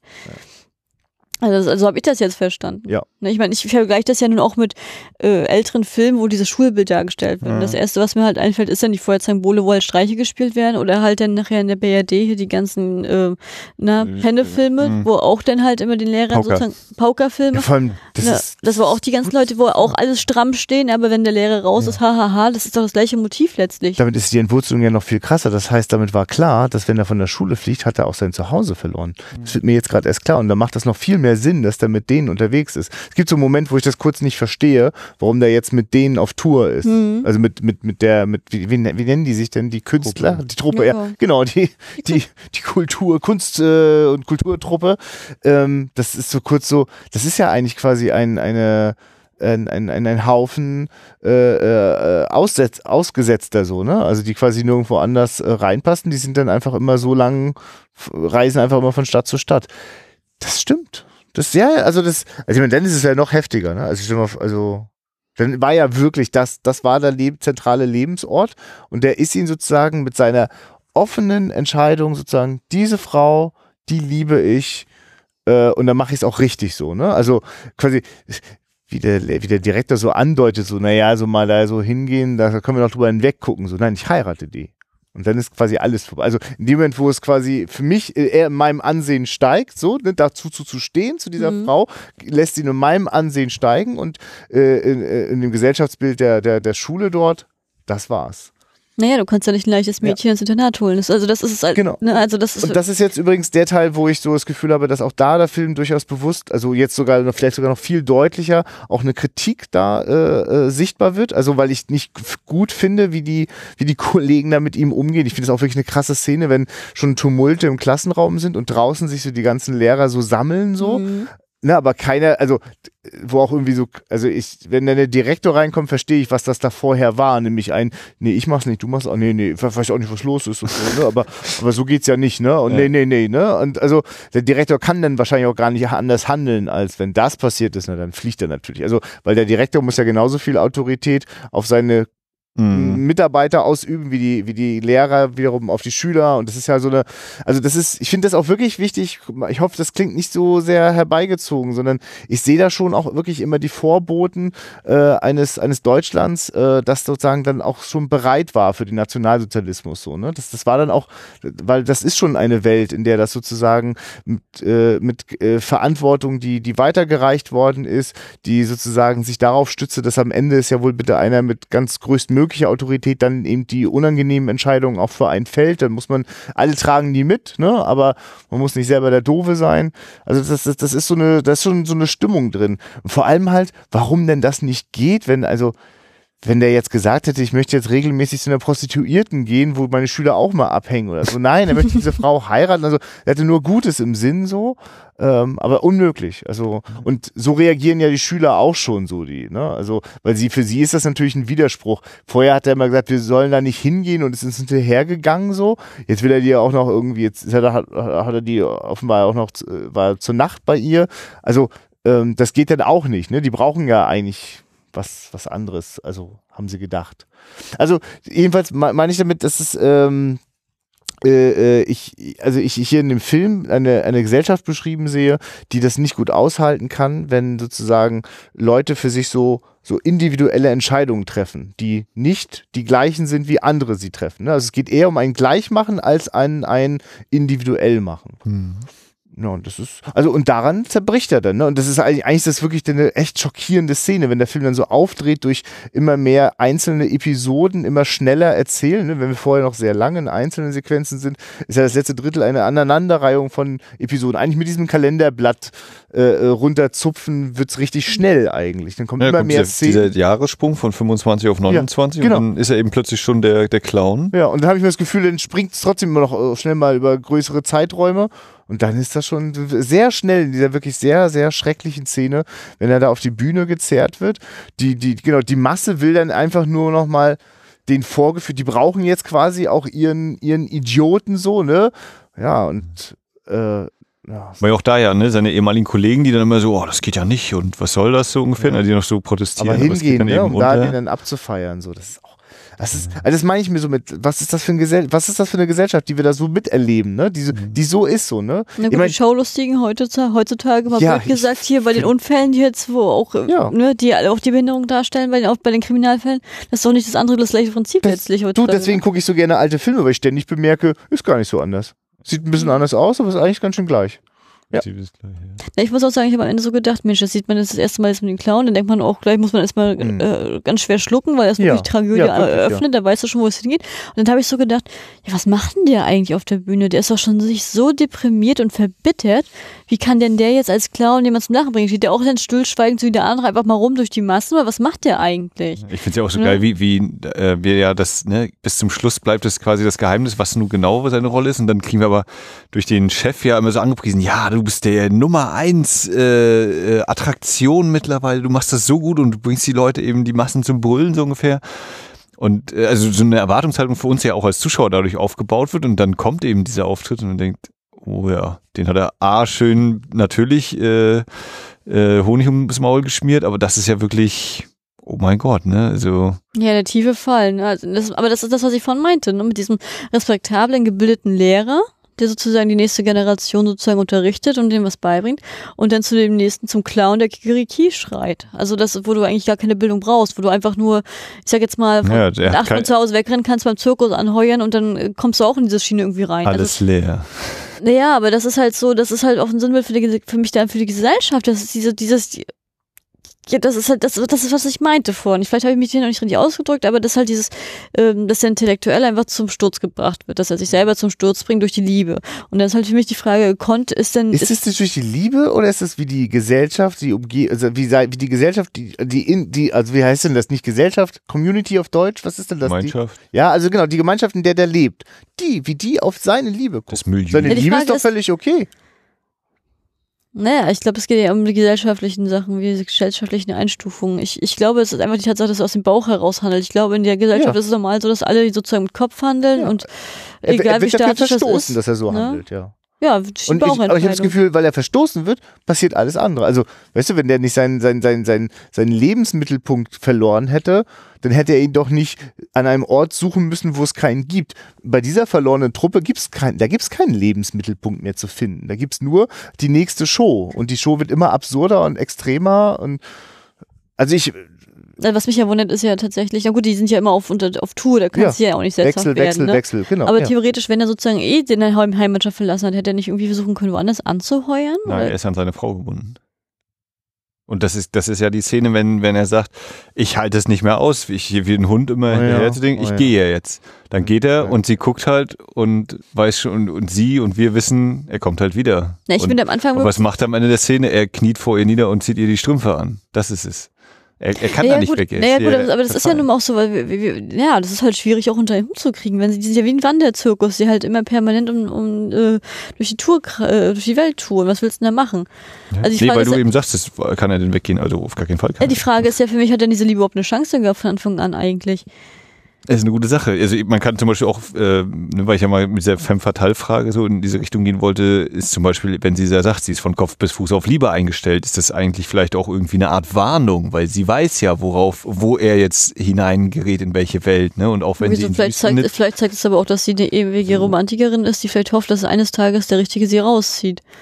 ja, ja, Mhm. genau. Also ne, man, ich finde, das ist ein sehr, sehr äh, ähm, keine, keine eindeutige Sache. Also man kann da sehr viel so reinlesen. Dieses, ich bin vom Kopf bis Fuß auf Liebe eingestellt und dann kommt eben diese Zeile, äh, wenn die, die Männer umschwirren mich und verbrennen sich wie Motten am Licht und dafür kann ich ja nichts, denn ich bin einfach nur Liebe. Ne? Also das ist quasi nicht meine Schuld, das seid ihr selbst Männer. Da müsst ihr schon auf euch aufpassen. Deswegen als so kleiner Zeigefinger. Also sie sagt ja auch immer wieder, oder, oder wenn sie ihn dann eben auslacht, wenn er ihr den Antrag macht. Ne? Also was, was so ja, weil sie ihn ja aber als die, völlig nicht für außerhalb nimmt. der. Sie halt ihn ja für süß. Ja, Für das meine ich eben damit so. Und ähm, also inwiefern hätte sie dann auch mal sagen können, müssen sollen, ist ja alles schön, aber nee, heiraten, komm, bleib mal bei deinem Job, ich mach meinen, so irgendwie so so weit. ich hatte auch hätte das Gefühl gehabt, dass sie halt, weil die auch groß in der Gesellschaft diese Professor sozusagen so hochloben, dass sie auch wegen, weil damit sie halt einen respektablen Mann heiratet, Ja. eine Pro Professorsfrau die ist, andere- dass äh, sie dann auch in der Gesellschaft aufsteigen kann. Was mich halt auch Mhm. wundert, ist ja, dass das Showbiz ist ja sehr vergänglich, auch was die Schönen alles angeht.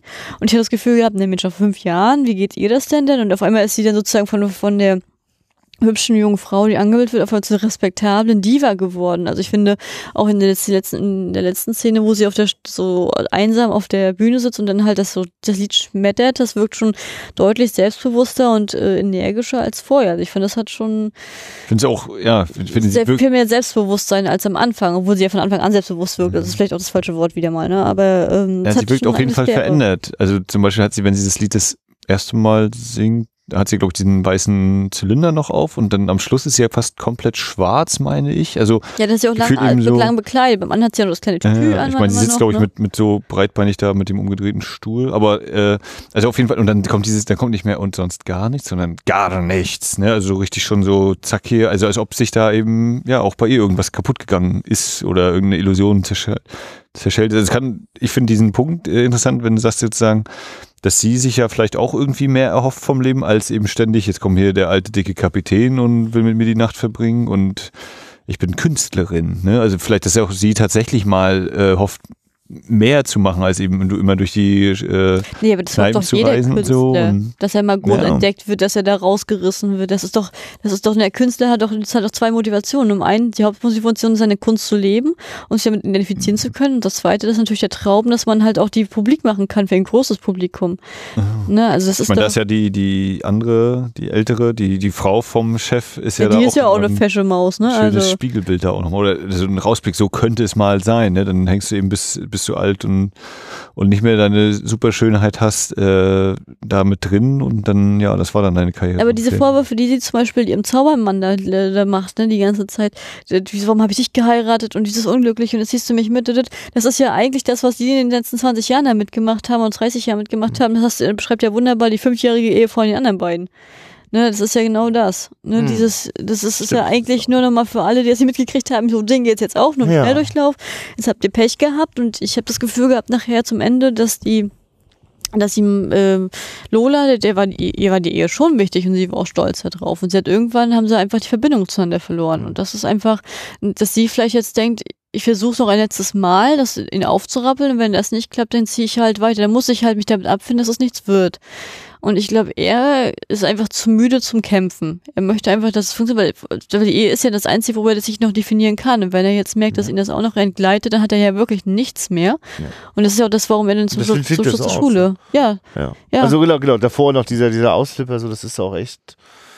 Es, es, es geht echt in die Nieren so, ne? Aber, Ähm, aber, also ich, aber als, als es hat auch keiner unfreiwillig gelacht. Also das, das ist so real in dem Moment, ne? Weil die Verzweiflung ist so klar, darauf ist alles hinausgelaufen. stark gespielt. Also ich, ich mu- muss jetzt einfach nochmal ganz konkret sagen, also wenn er dann auf der Bühne steht und dann nach äh, fünfmal anschreien, endlich sein Kikeriki macht, das hat mir total äh, den Magen zusammengezogen. Einfach. Ja, das ist auch. Also bei der ersten, das bei der niemand, Sichtung, dass das so tief geht. ja, bei der Sichtung zu Hause hatte ich das nicht und auch beim äh, Tag davor habe ich so, hatte ich nicht komplett mitgeguckt, aber so und jetzt eben ja sozusagen komplett gesehen nochmal, dann da es so richtig durch die große Leinwand eben. Na, und weil ein ganzer. Saal den Atem angehalten hat. Ja. Das war wirklich so. Also das hat, das hat auch den 14-Jährigen genauso äh, gerade mitgenommen.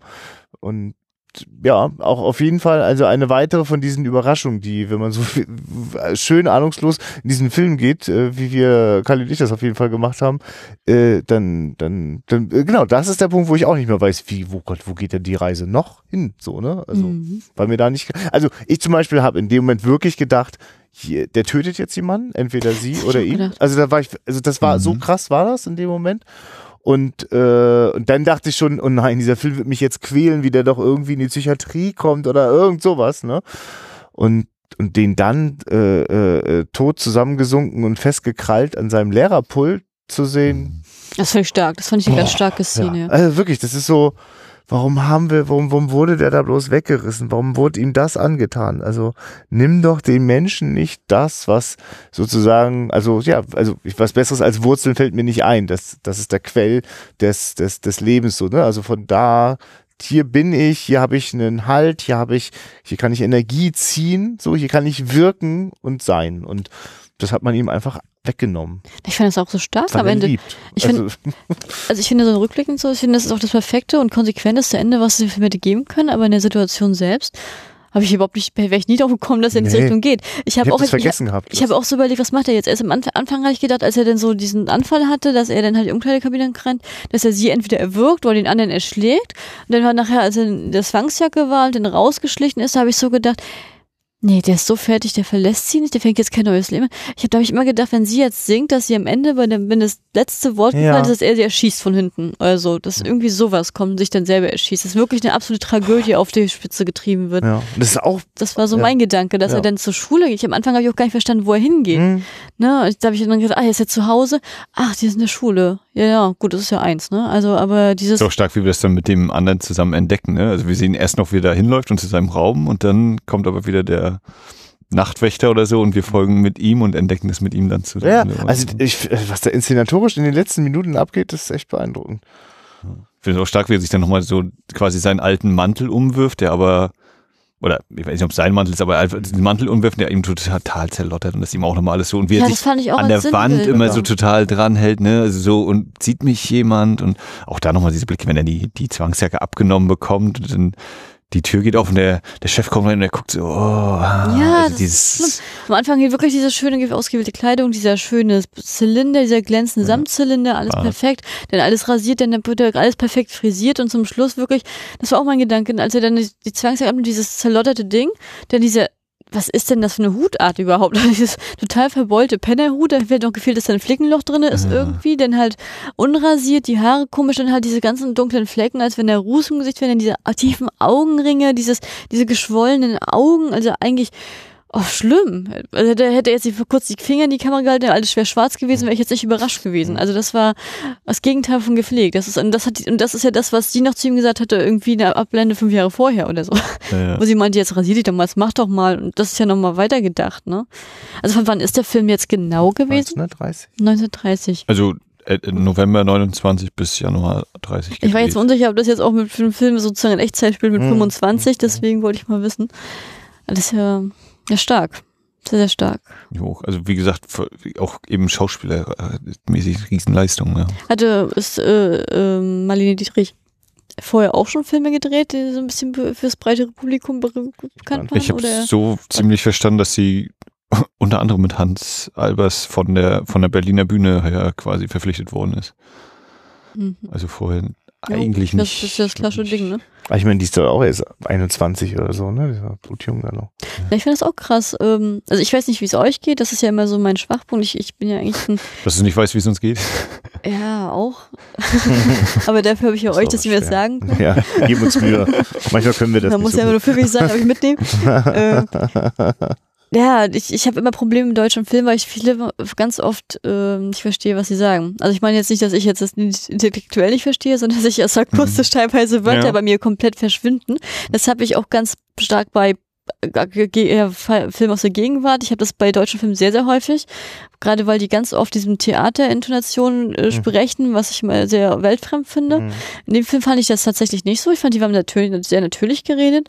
Ich hatte aber das Gefühl gehabt, gerade wenn so die Massenaufläufe so in der Umkleidekabine waren, dass mir da einige Witze oder lustige Sprüche entgangen sind, weil ich jemand akustisch da irgendwie nicht verstanden habe, was die gesagt haben. Wür- Würde ich in dem Fall aber eben der Abmischung beziehungsweise also auch der Restaurierung zuschreiben, die das nicht mehr besser hinbekommen hat. Also ich glaube, ich bin der Meinung, bei dem Ton äh, super Experten mit genug Zeit und der entsprechenden finanziellen Unterstützung könnten da noch wesentlich mehr rausholen. Ich habe auch Ja also, gut, aber ich glaube, das ist auch auch, gerade bei den- Fehler den- von mir selbst, weil ich das Hm. Problem auch ganz oft Nee, nee, nee. bei Also ich, Filmen ich habe habe. auch so den Eindruck, bei den Liedern ist das teilweise so, wo ich am liebsten eigentlich immer noch mal am Lautstärkeregler gestanden hätte, um einfach so, oh, jetzt für das Lied müssen wir noch ein bisschen runter, weil es auch so, puff, da, da ist einfach zu viel drauf gerade oder so. Und Ja. ähm, also ich bin der Meinung, das liegt quasi an nicht daran, wie es gedreht worden ist, sondern wie das Material, was dann noch vorlag, bearbeitet worden ist, um es wieder für uns hier aufzubereiten und dass da äh, quasi Luft nach oben ist. Ich kann jetzt nicht sagen, ob die eben nicht besser konnten oder ob einfach die Mittel, keine weiteren Mittel zur Verfügung standen, wovon ich eher ausgehe, dass man gesagt hat, äh, so wie es dann eben im Abspann steht, äh, Digitalisierung gefördert durch aufgrund eines Beschlusses. Wir mussten aus Versehen, mussten das Ding auch noch digitalisieren. Äh, ja, Schande. Aber restaurieren, äh, Achso, eine Frage, auch wenn die jetzt komplett aus dem Thema aus dem Zusammenhang gerissen äh, ist, aber ich muss sie mal stellen. Der Primus, der Ernst Angst, Angst. der hieß Angst, hieß der nicht Ernst? Angst. Angst. Also vielleicht hieß er ernst mit Vornamen, aber Ja, Ist auch- Der, der im Bett her. überfallen wird, das ist Angst. Ernst Er- Angst. er- ist ja auch im also der- Ja, den ja, Den lache ja. mich tot. im Aber Vorspann steht Angst und der andere Schiller Erztum und so. Naja, nichtsdestotrotz, der wirklich ja der einzige Loyale ist, in der, auch wenn es aus Angst passiert, der loyale äh, Lehrerliebling. Wieso hat er den so auf den gegeben? Wieso, denkt, wieso äh, denkt er immer, In ihn setzt er die größte Hoffnung, glaube ich. Und ist deswegen natürlich Am noch viel. zu ihm? Ja, genau, weil, weil er hofft, das wird der, der wird mir mal in, in meine Fußstapfen folgen. Die anderen, naja, die, den so, zeige ich ich, wie es läuft, aber die so- werden halt elende Buben. Ich hatte, ich hatte da noch. tatsächlich Probleme mit, weil ich so dachte, Mensch, bist du so weltfremd, dass du wirklich nicht sehen kannst, wer sind hier die Haudegen in Das der ist doch- Klasse und wer sind hier die Streber? Also das ist ja wohl. Den, den man am meisten schätzt, mit dem ist man doch am, von dem ist man doch am meisten enttäuscht, wenn er nicht das bringt, was man sich. Naja gut, aber du kannst ja, aber er setzt in ihm ja ein Ideal, was der andere gar nicht erreichen kann, weil er ihm ja immer zu. Das, ja.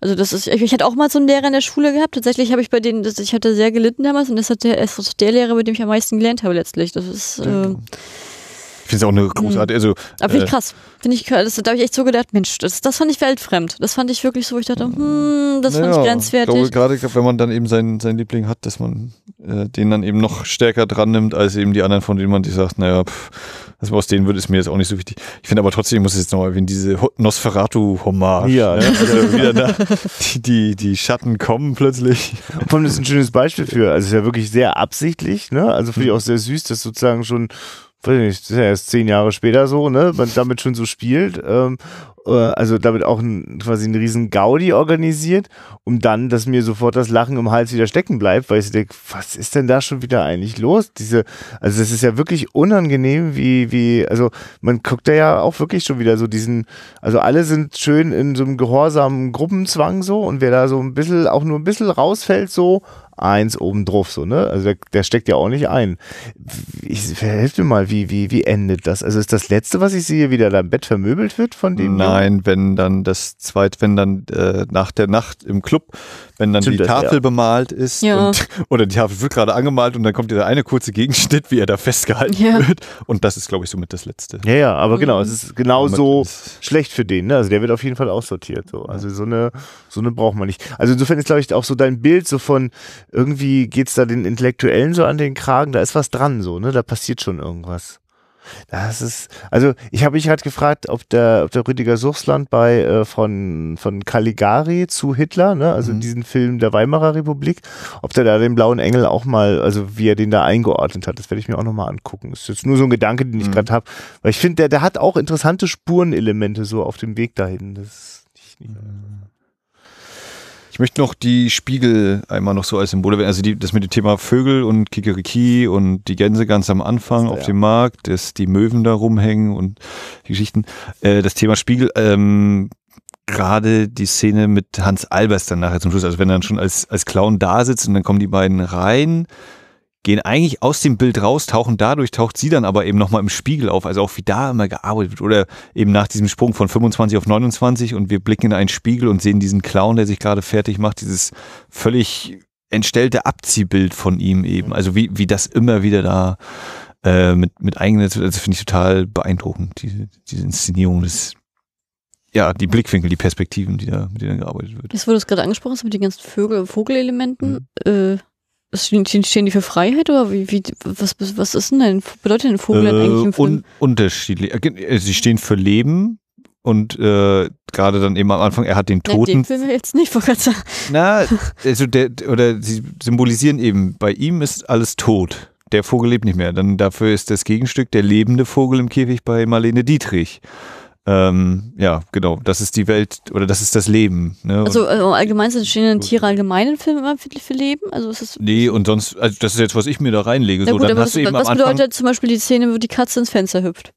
äh, schwarze Katze von links Glück bringt's, aber die kommt von rechts. Äh, das, das ist A, eine kleine Spielerei Um- in Sachen Tonfilm, behaupte ich einmal, weil sie so zweimal so richtig schön miau machen darf. Das ist ein bisschen Atmosphäre. Also das war, hast du nicht zu mir gesagt, das macht Das ein macht Mensch? ein Mensch. Für mich war das ein Mensch. Das hat Ja, ja, ja. Das weiß ich, und da habe ich mal reingeholt. Das war, das, war noch der, das war Äh, noch der Gag, mit dem ich mitgegangen bin. nee, aber ich finde, ich finde, jetzt geht es schon damit los, weil das, das erste, was wir hören, ist das Geschnatter der Gänse. Ne? Und das ist für mich auch so, Dann Klar, wir hören jetzt, wir hören jetzt die Gänse, diese tatsächlichen Tiere, die da auf dem Markt sind, aber es ist doch auch irgendwie, wenn dann diese johlende Menge äh, da ist, wenn er auf der Bühne steht, das ist genau das Gleiche. Das ist einfach dieses. Apropos sag mal, äh, hier am Anfang, wo das, wo äh, das Poster von der Lola angedeutet wird und dann nochmal hier die Scheibe gereinigt, Mhm. ist das die Haushälterin von Ja. ihm? Und- Äh, Hängt, ich- hängt, ja. das bei, hängt das in der Schule im Fenster? Mm, Also, Also, ich das muss hätte ich mal das. fragen. Ich Ah, jetzt wird's interessant. Also ich hätte gedacht, dass die das ist. Deswegen Ich war für mich immer klar, dass diese Treppe hoch und so, dass ich nicht in der Schule bin. Jetzt, Achso, merk nicht. grad- Ich glaube, ja, das ja, ist aber ein Schnittfehler gewesen tatsächlich. Ja, Also ja, ja. also das ich war einfach behaupte, nur das allgemeine ist- das würde Sinn da machen, wenn es das ist nicht einfach nur ein ist. Laden. Äh, also ich sage, das ist nicht die Frau? Haushälterin. Für mich war es nicht die Haushälterin. Das war eine ja gut, aber es hätte so gepasst. Das ist alles war vom Schnitt her so angelegt. Das war auch. Äh, hm. Okay, da, da, das, das, das stellt das nochmal in Frage, deine Theorie. Also ich finde die ja sehr glaubwürdig und es macht total viel Sinn auf ganz vielen Ebenen, dass der da in dieser Schule gelebt hat. Ähm, ich hätte jetzt aber wirklich gesagt, äh, auch genau wie du, Kali, dass diese Frau äh, äh, in dem ersten Bild am Schaufenster und die, die reinigt, die gleiche ist.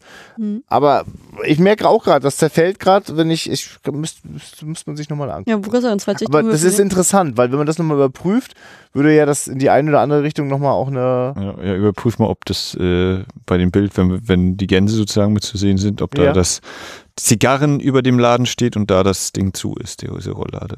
Ich finde es auch lustig, wie das erste, was man so richtig sieht, Was wenn ein Hinweis auf seinen Innenraum von seiner Wohnung wäre, meinst Nee, du? Äh, dass das irgendwie Ach einfach so, nur ein ob Geschäft das ist. ein eine zum anderen ist. gehört, ja. Das ist Ja, ich nichts mit der anderen Szene zu Ja, tun. aber das andere, was sollen das mit zusammen? Naja, naja, egal. Das ist einfach nur die Etablierung, es gibt diese Lola Lola oder diese, diese Show. Ja, ich glaube auch. das- Ich glaube, das ist Ja, unabhängig ich mein, voneinander. Aber ich finde, vom das her ja war es so konstruiert. dass ja. sie so quasi so, so hinter diesen Rollläden war, so freigepackt wird. Aber dann muss man das erstmal wieder sauber machen, die Schweinerei da. Und dann testet man selbst. Ja, ja, genau. Ja, also, also, das ist schon toll. Also da hätte der Film auch schon zu Ende sein können. Naja, der Konflikt mit dem Mann hätte dann noch gefehlt. Ich fand es auch so krass, dass sie die erste Szene so richtig in der Wohnung, also die, bevor der, der Professor eingeführt wird, die Haushälterin ist, die erstmal schön rumbrubbelt, hier alles so Saustall, alles Ja, Ja, ja. das, das et- Da etabliert ja den, äh, den Charakter schon. Das macht ihn ja schon, ne, dieses, okay, wie führen wir den jetzt ein? Äh, äh, er ist noch gar nicht da, es wird einfach über ihn geredet und dadurch wird er Brubbel, brubbel. charakterisiert. Ja, aber ich habe noch diesen Moment gedacht, brubbel, brubbel, brubbel. Mensch, manche Sachen ändern sich nie. Das findest du überall. Das findest du heutzutage in jeder Branche. Ist der andere nicht da, brubbel, brubbel, brubbel, brubbel. Also es wäre echt das so, hier- Was, weil du das Wahres über Chefs hören willst, dann hörst du da den Putz Über, überall die Bücher und die Zigarettenstummeln, ist ja alles verpestet hier oder irgendwie so, sagt sie ja. Und das ist eben schon voll Aber so da- Babs. Das war zum Beispiel so ein Moment, wo ich dachte, oh, oh, oh, ich werde schwer haben in dem Film. Wenn das jetzt die Erfindung des Tonfilms gebracht hat, dass Schauspieler wie im schlechten Laientheater jetzt immer über das reden, was sie gerade so denken und so. Also ich verstehe schon, wofür das so da ist, aber es hatte wirklich was sehr Aufgesetztes, wie sie da so sauber macht. Und na komm, aber GCDS hat sich bedient, ne? Also, ja, genau, das wäre so das, der Vergleich, ja. Und das, damit hatte ich jetzt nicht gerechnet, dass ich so einen GZSZ-Moment habe. Und das ändert sich ja schnell, weil ich dann auch merke, dass der Film viel Tolles anfängt mit der Zeit, die er sich lässt. Weil genau, man lernt diese Charaktere so doll kennen und es tauchen auch nicht willkürlich irgendwelche anderen Figuren noch auf, sondern jede Figur, die auftaucht, wird ein wichtiger Teil dieses Films. ich finde, die haben auch, äh, die haben auch gerade so was, das, ich sag jetzt mal, wann, wenn Wanderzirkus angeht, ich weiß jetzt nicht, wie ich das anders nennen soll, Mhm. da sind aber auch wirklich starke äh, Gesichter dabei, ne? Also wirklich, Ja. wirklich äh, auch, Auch äh, immer mit Eigenarten, wie dieser angeklebte Schnurrbart und so, ja. Ja, aber auch so von den Gesichtern her. Der eine mit diesem kleinen Kopf, dann der mit dem Riesenkopf, Mhm. dann hier mit der langen Nase, dann der mit dem komischen, ja, dieser aus, der sieht aus wie Laurel Hardy, hier mit diesem, der, der Mhm. Chef hier von Don Engel, wo ich am Anfang dachte, das ist ein Kellner. Also, ähm, den habe ich zum Beispiel nie verstanden, wenn er was gesagt hat. Das war für mich immer so ein Ding, hm. da ist mir mein Witz einfach abhanden gekommen. Also, so, hm, ja, ich fand ich fand's auch stark mit den Polizisten, den fand ich auch, den fand ich auch witzig, wie der so reinkam. Da ich so naja, wenn die Jugend da steht, Das ist- dürfen also- die denn überhaupt da rein? Gibt's denn da Ja. keiner äh, FSK 18? Warum Na, das ist, das, ist, Film das ist wie äh, Umsatz oder äh, nehmen wir das Risiko ein? Und das ist ja das, was der, was der dann auch sagte, der, der Chef. Äh, Sie haben die Obrigkeit nicht zu fürchten, aber wir äh, haben dann ein Problem, wenn da jetzt was kommt, so ungefähr. Ähm, also das ist ja auch so ein Punkt gewesen. Ähm, ja. Aber da, da kommst du vielleicht nochmal durch mit dem Respekt, was du meinst, wenn der, der Polizist vor ihm so salutiert. Also hier auch nochmal Hand hoch. Äh, entschuldigen Sie, Verzeihung, Herr, Herr Professor, äh, ich muss Sie mal aus Versehen stören, so ungefähr. Ne? Also das, das ist ja so ein, so ein Punkt. Ja, vor allen Dingen, dass er auch ihm gleich, äh, auch wenn er gleich sieht, hier der eine ist auf dem Hafen, sozusagen Kapitän, das ist der Professor, der hört er gar nicht wieder ab, äh, hört hört er sich die Situation gar nicht wieder an, er bricht das ab und, und führt den vom Hafen ab. Egal was ist. Und das ist auch wieder so ein Ding. Also ich finde schon, dass da dem Lehr äh, Lehrerberuf und gerade Gymnasium vielleicht auch direkt auch eine gewisse äh, höhere höherer Stand zugebracht wird. Also heutzutage sind ja Lehrer auch nicht schlecht. Das ist immer, mein Gottes Willen, ich will jetzt nichts Falsches vermitteln.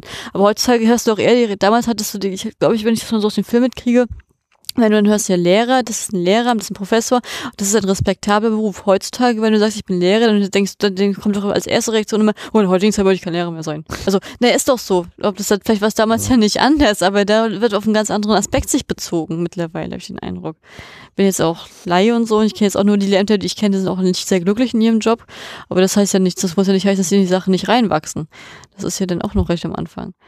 Und ich sehe halt äh, sozusagen, dass das so, also dass sozusagen ein Respekt behauptet wird und was anderes gelebt wird. Also ich sehe ja Respekt. Aber das hast du, glaube ich, auf, äh, hast du immer. Ich glaube, das ist glaub eine auch, Sache, ja. das hast du schon immer gehabt. genau, ich das finde wird auch nicht, immer dass so das sein. typisch ist für, für Bildung. Das genau, das finde ich auch, sieht man auch an anderen Stellen. Ja, Dankeschön, Max. Hast du gut organisiert, dass der Film hier läuft. Und läuft Ja. er noch ein, zwei Mal oder war es das jetzt schon? Na, also vom Aufnahmezeitpunkt morgen nochmal. Ja. Letzte. Ja, dann wünsche ich dir noch ein paar Zuschauer oder euch. Dem Lichtspieltheater wundervoll. Und ähm, jetzt macht das, äh, die Schatzkiste macht ein bisschen Sommerpause jetzt, richtig? Genau. Und dann, weiß ich noch nicht genau, September oder Oktober geht's dann wieder. Ja. Sehr schön. Hoffentlich viele Ideen nochmal einfließen lassen. Ja. Und äh, Wünsche und Vorschläge gibt es mehr als genug. Ja. Ich finde ja, dass in den 70er Jahren faszinierende Pornofilme in Amerika entstanden sind, die dringend mal wieder auf 35 Meter gezeigt werden müssen. Aber das vielleicht zu einem anderen Zeitpunkt nochmal. Da solltet ihr bei den Kollegen vom, vom Bahnhofskino mal reinhören. Ich habe wirklich, also wirklich, also schon so sehenswert, dass es jetzt über den allgemeinen Voyeurismus hinaus äh, spannende Sachen gibt. Ich musste daran irgendwie gerade denken, so im Sinne von, was sollte mal auf einer Kinoleinwand laufen, was schon sehr lange da nicht mehr gelaufen ist. Musicals. Zum Beispiel. Ist das eigentlich ein Musical jetzt äh, eurer Ansicht nach gewesen oder eher nicht? Das Ach, ja, ich, also ich bin da ja super offen. wenn, genau, wenn wir Schubladen aufmachen müssen, ich würde es als Drama mit äh, Musikeinlagen. Also Mhm. Auf jeden Fall kommt das sozusagen meiner Idealvorstellung von einem Musical recht nah. Also ein Musical, das sozusagen, also ich mag quasi realistische Filme, die verdammt gute Gründe als Teil der Handlung haben, dass da Gesang drin ist. Ne? Also Mhm. mein, Lie- eines meiner Lieblingsmusicals, ich habe es nie auf einer Bühne gesehen, aber als Film ganz besonders, Cabaret, geht das ja genial auf, weil diese Bühnenshow, die dort permanent Teil der Handlung ist, sozusagen dann auch der Moment für den Gesang ist. Und Ja, gut, das, das ist ja auch dieses Pompöse dann wieder auf der Bühne mit dem Geglitzer und diesem großen. Hast du den schon gesehen? Ja, mit Liza Minnelli, der, ne? Ja. Ja, ja. Ja, aber guck dir das dann nochmal an und dann merkst du, dass alle glitzernden Partikel auch ganz schön schmutzig sind. Und das ist auch ganz schön. Ja, ich habe ihn jetzt nur, ich habe ihn, ich habe ihn jetzt anteilig gesehen vor ein paar Wochen, weil er auf Arte lief. Ja. Also ich habe ihn auch auf DVD, aber ich habe ihn noch nie durchgehalten. Das war immer also so, den, den es wird ich mal nicht quasi so ein auf schön Glitzer, fand. Spitzer gemacht, aber in Wirklichkeit ist das ja alles auch Ja. total räudig und klein und draußen wird schon marschiert und Aber ich äh, bin ja komplett Mädchen. Ich glaube, ich mag da so gerne. Äh, ja, aber auch die Musicals Mädels, wie die aussehen und was die für Klamotten anhaben und wie fertig die alle aussehen. Entweder ganz dürr oder kaputt. Also, Ich glaube, ich, ich, glaub, ich mag diese heile Welt-Sache, wollte ich damit sagen. aber die gibt's da gar nicht. Ja. Welche hast du denn da gesehen? Wollen wir den gleichen Kabarett? Wir müssen, wir müssen, kannst du, Nee, nicht, aber mal ganz ich mag ehrlich, ja Kabarett nicht. Ich mag ja den Film nicht. Ich, das, das ist, aber das ich, meine ich ja ich, nicht. ich, ich hatte aber schon mal die Fantasie, ich weiß nicht, ob ich hier schon mal auch im Podcast gesagt habe, ich finde ja, dass du, wenn du jetzt quasi Sommerpause hast, weißt du ja, dass du ja quasi rechtzeitig zur Wahl wieder am Start bist. So. ich finde, du darfst dir wirklich mal überlegen, ähm, du kannst ja quasi, je nachdem, ob du eher optimistisch oder pessimistisch ist, kannst du dir ja einfach mal so einen gefühlten Film überlegen, der so oder so passt, egal wie die Wahl ausgeht. Und ich finde so äh, Kabarett, entweder guckt man den und denkt, gerade noch mal dran vorbeigekommen oder yeah, wir sind mitten dabei, drauf zuzusteuern. Also, keine Ahnung, aber das wäre vielleicht wirklich mal eine schöne Idee. Ähm, dieses, also Stimmung wird ja hammer politisch aufgeladen sein. Ne? Also entweder von totaler Verdrossenheit, totaler Erst- Erstaunen, äh, Erleichterung, was auch immer. Ne? Also das könnte man sich überlegen. So. Ich sag ja, die Liste der Wünsche und Also ich, Vorschläge. würde, Ja, ja. also ich würde gerne sagen, weil wir das Thema heute ja schon vor der Aufnahme hatten, ich hätte, ich hätte echt teilweise gedacht, so Singing in the Rain, also hier, ich möchte zum, äh, Du sollst soll es mein Glücksstern sein, das würde ich gerne mal auf großer Leinwand sehen. Das war noch so mein Gedanke vorhin gewesen. Wie sie dann so tanzen um den Glitzer und dann diese, auch diese Kritik dahinter, also das würde ich gerne, also würde ich gerne mal als Wunsch äußern. Ja, du, ich finde, das, das ist ja der Eskapismus, der auch gut ist. Wenn mit 20 Prozent die AfD im Bundestag sitzt, dann gucken wir einfach Singing in the Rain und äh, wünschen uns, äh, du sollst mein Glücksstern sein. der Film ja übrigens auf Deutsch heißt, ne? Maxi, ich versuchte, ich dir ja eigentlich quasi eine Brücke zu bauen, wie du sozusagen äh, Mich hier noch ein, ein, ein, ein, ein, ein, ein Ende konstruierst. Ähm, also ich hoffe, ihr kommentiert äh, diese Folge wieder fleißig. Äh, wir freuen uns auch, wenn ihr das äh, drei Jahre nach Veröffentlichung tut. Wir, wir, wir lesen das alles sehr neugierig und es freut uns sehr, wenn ihr äh, so aufmerksam zuhört, dass ihr da noch was kommentiert.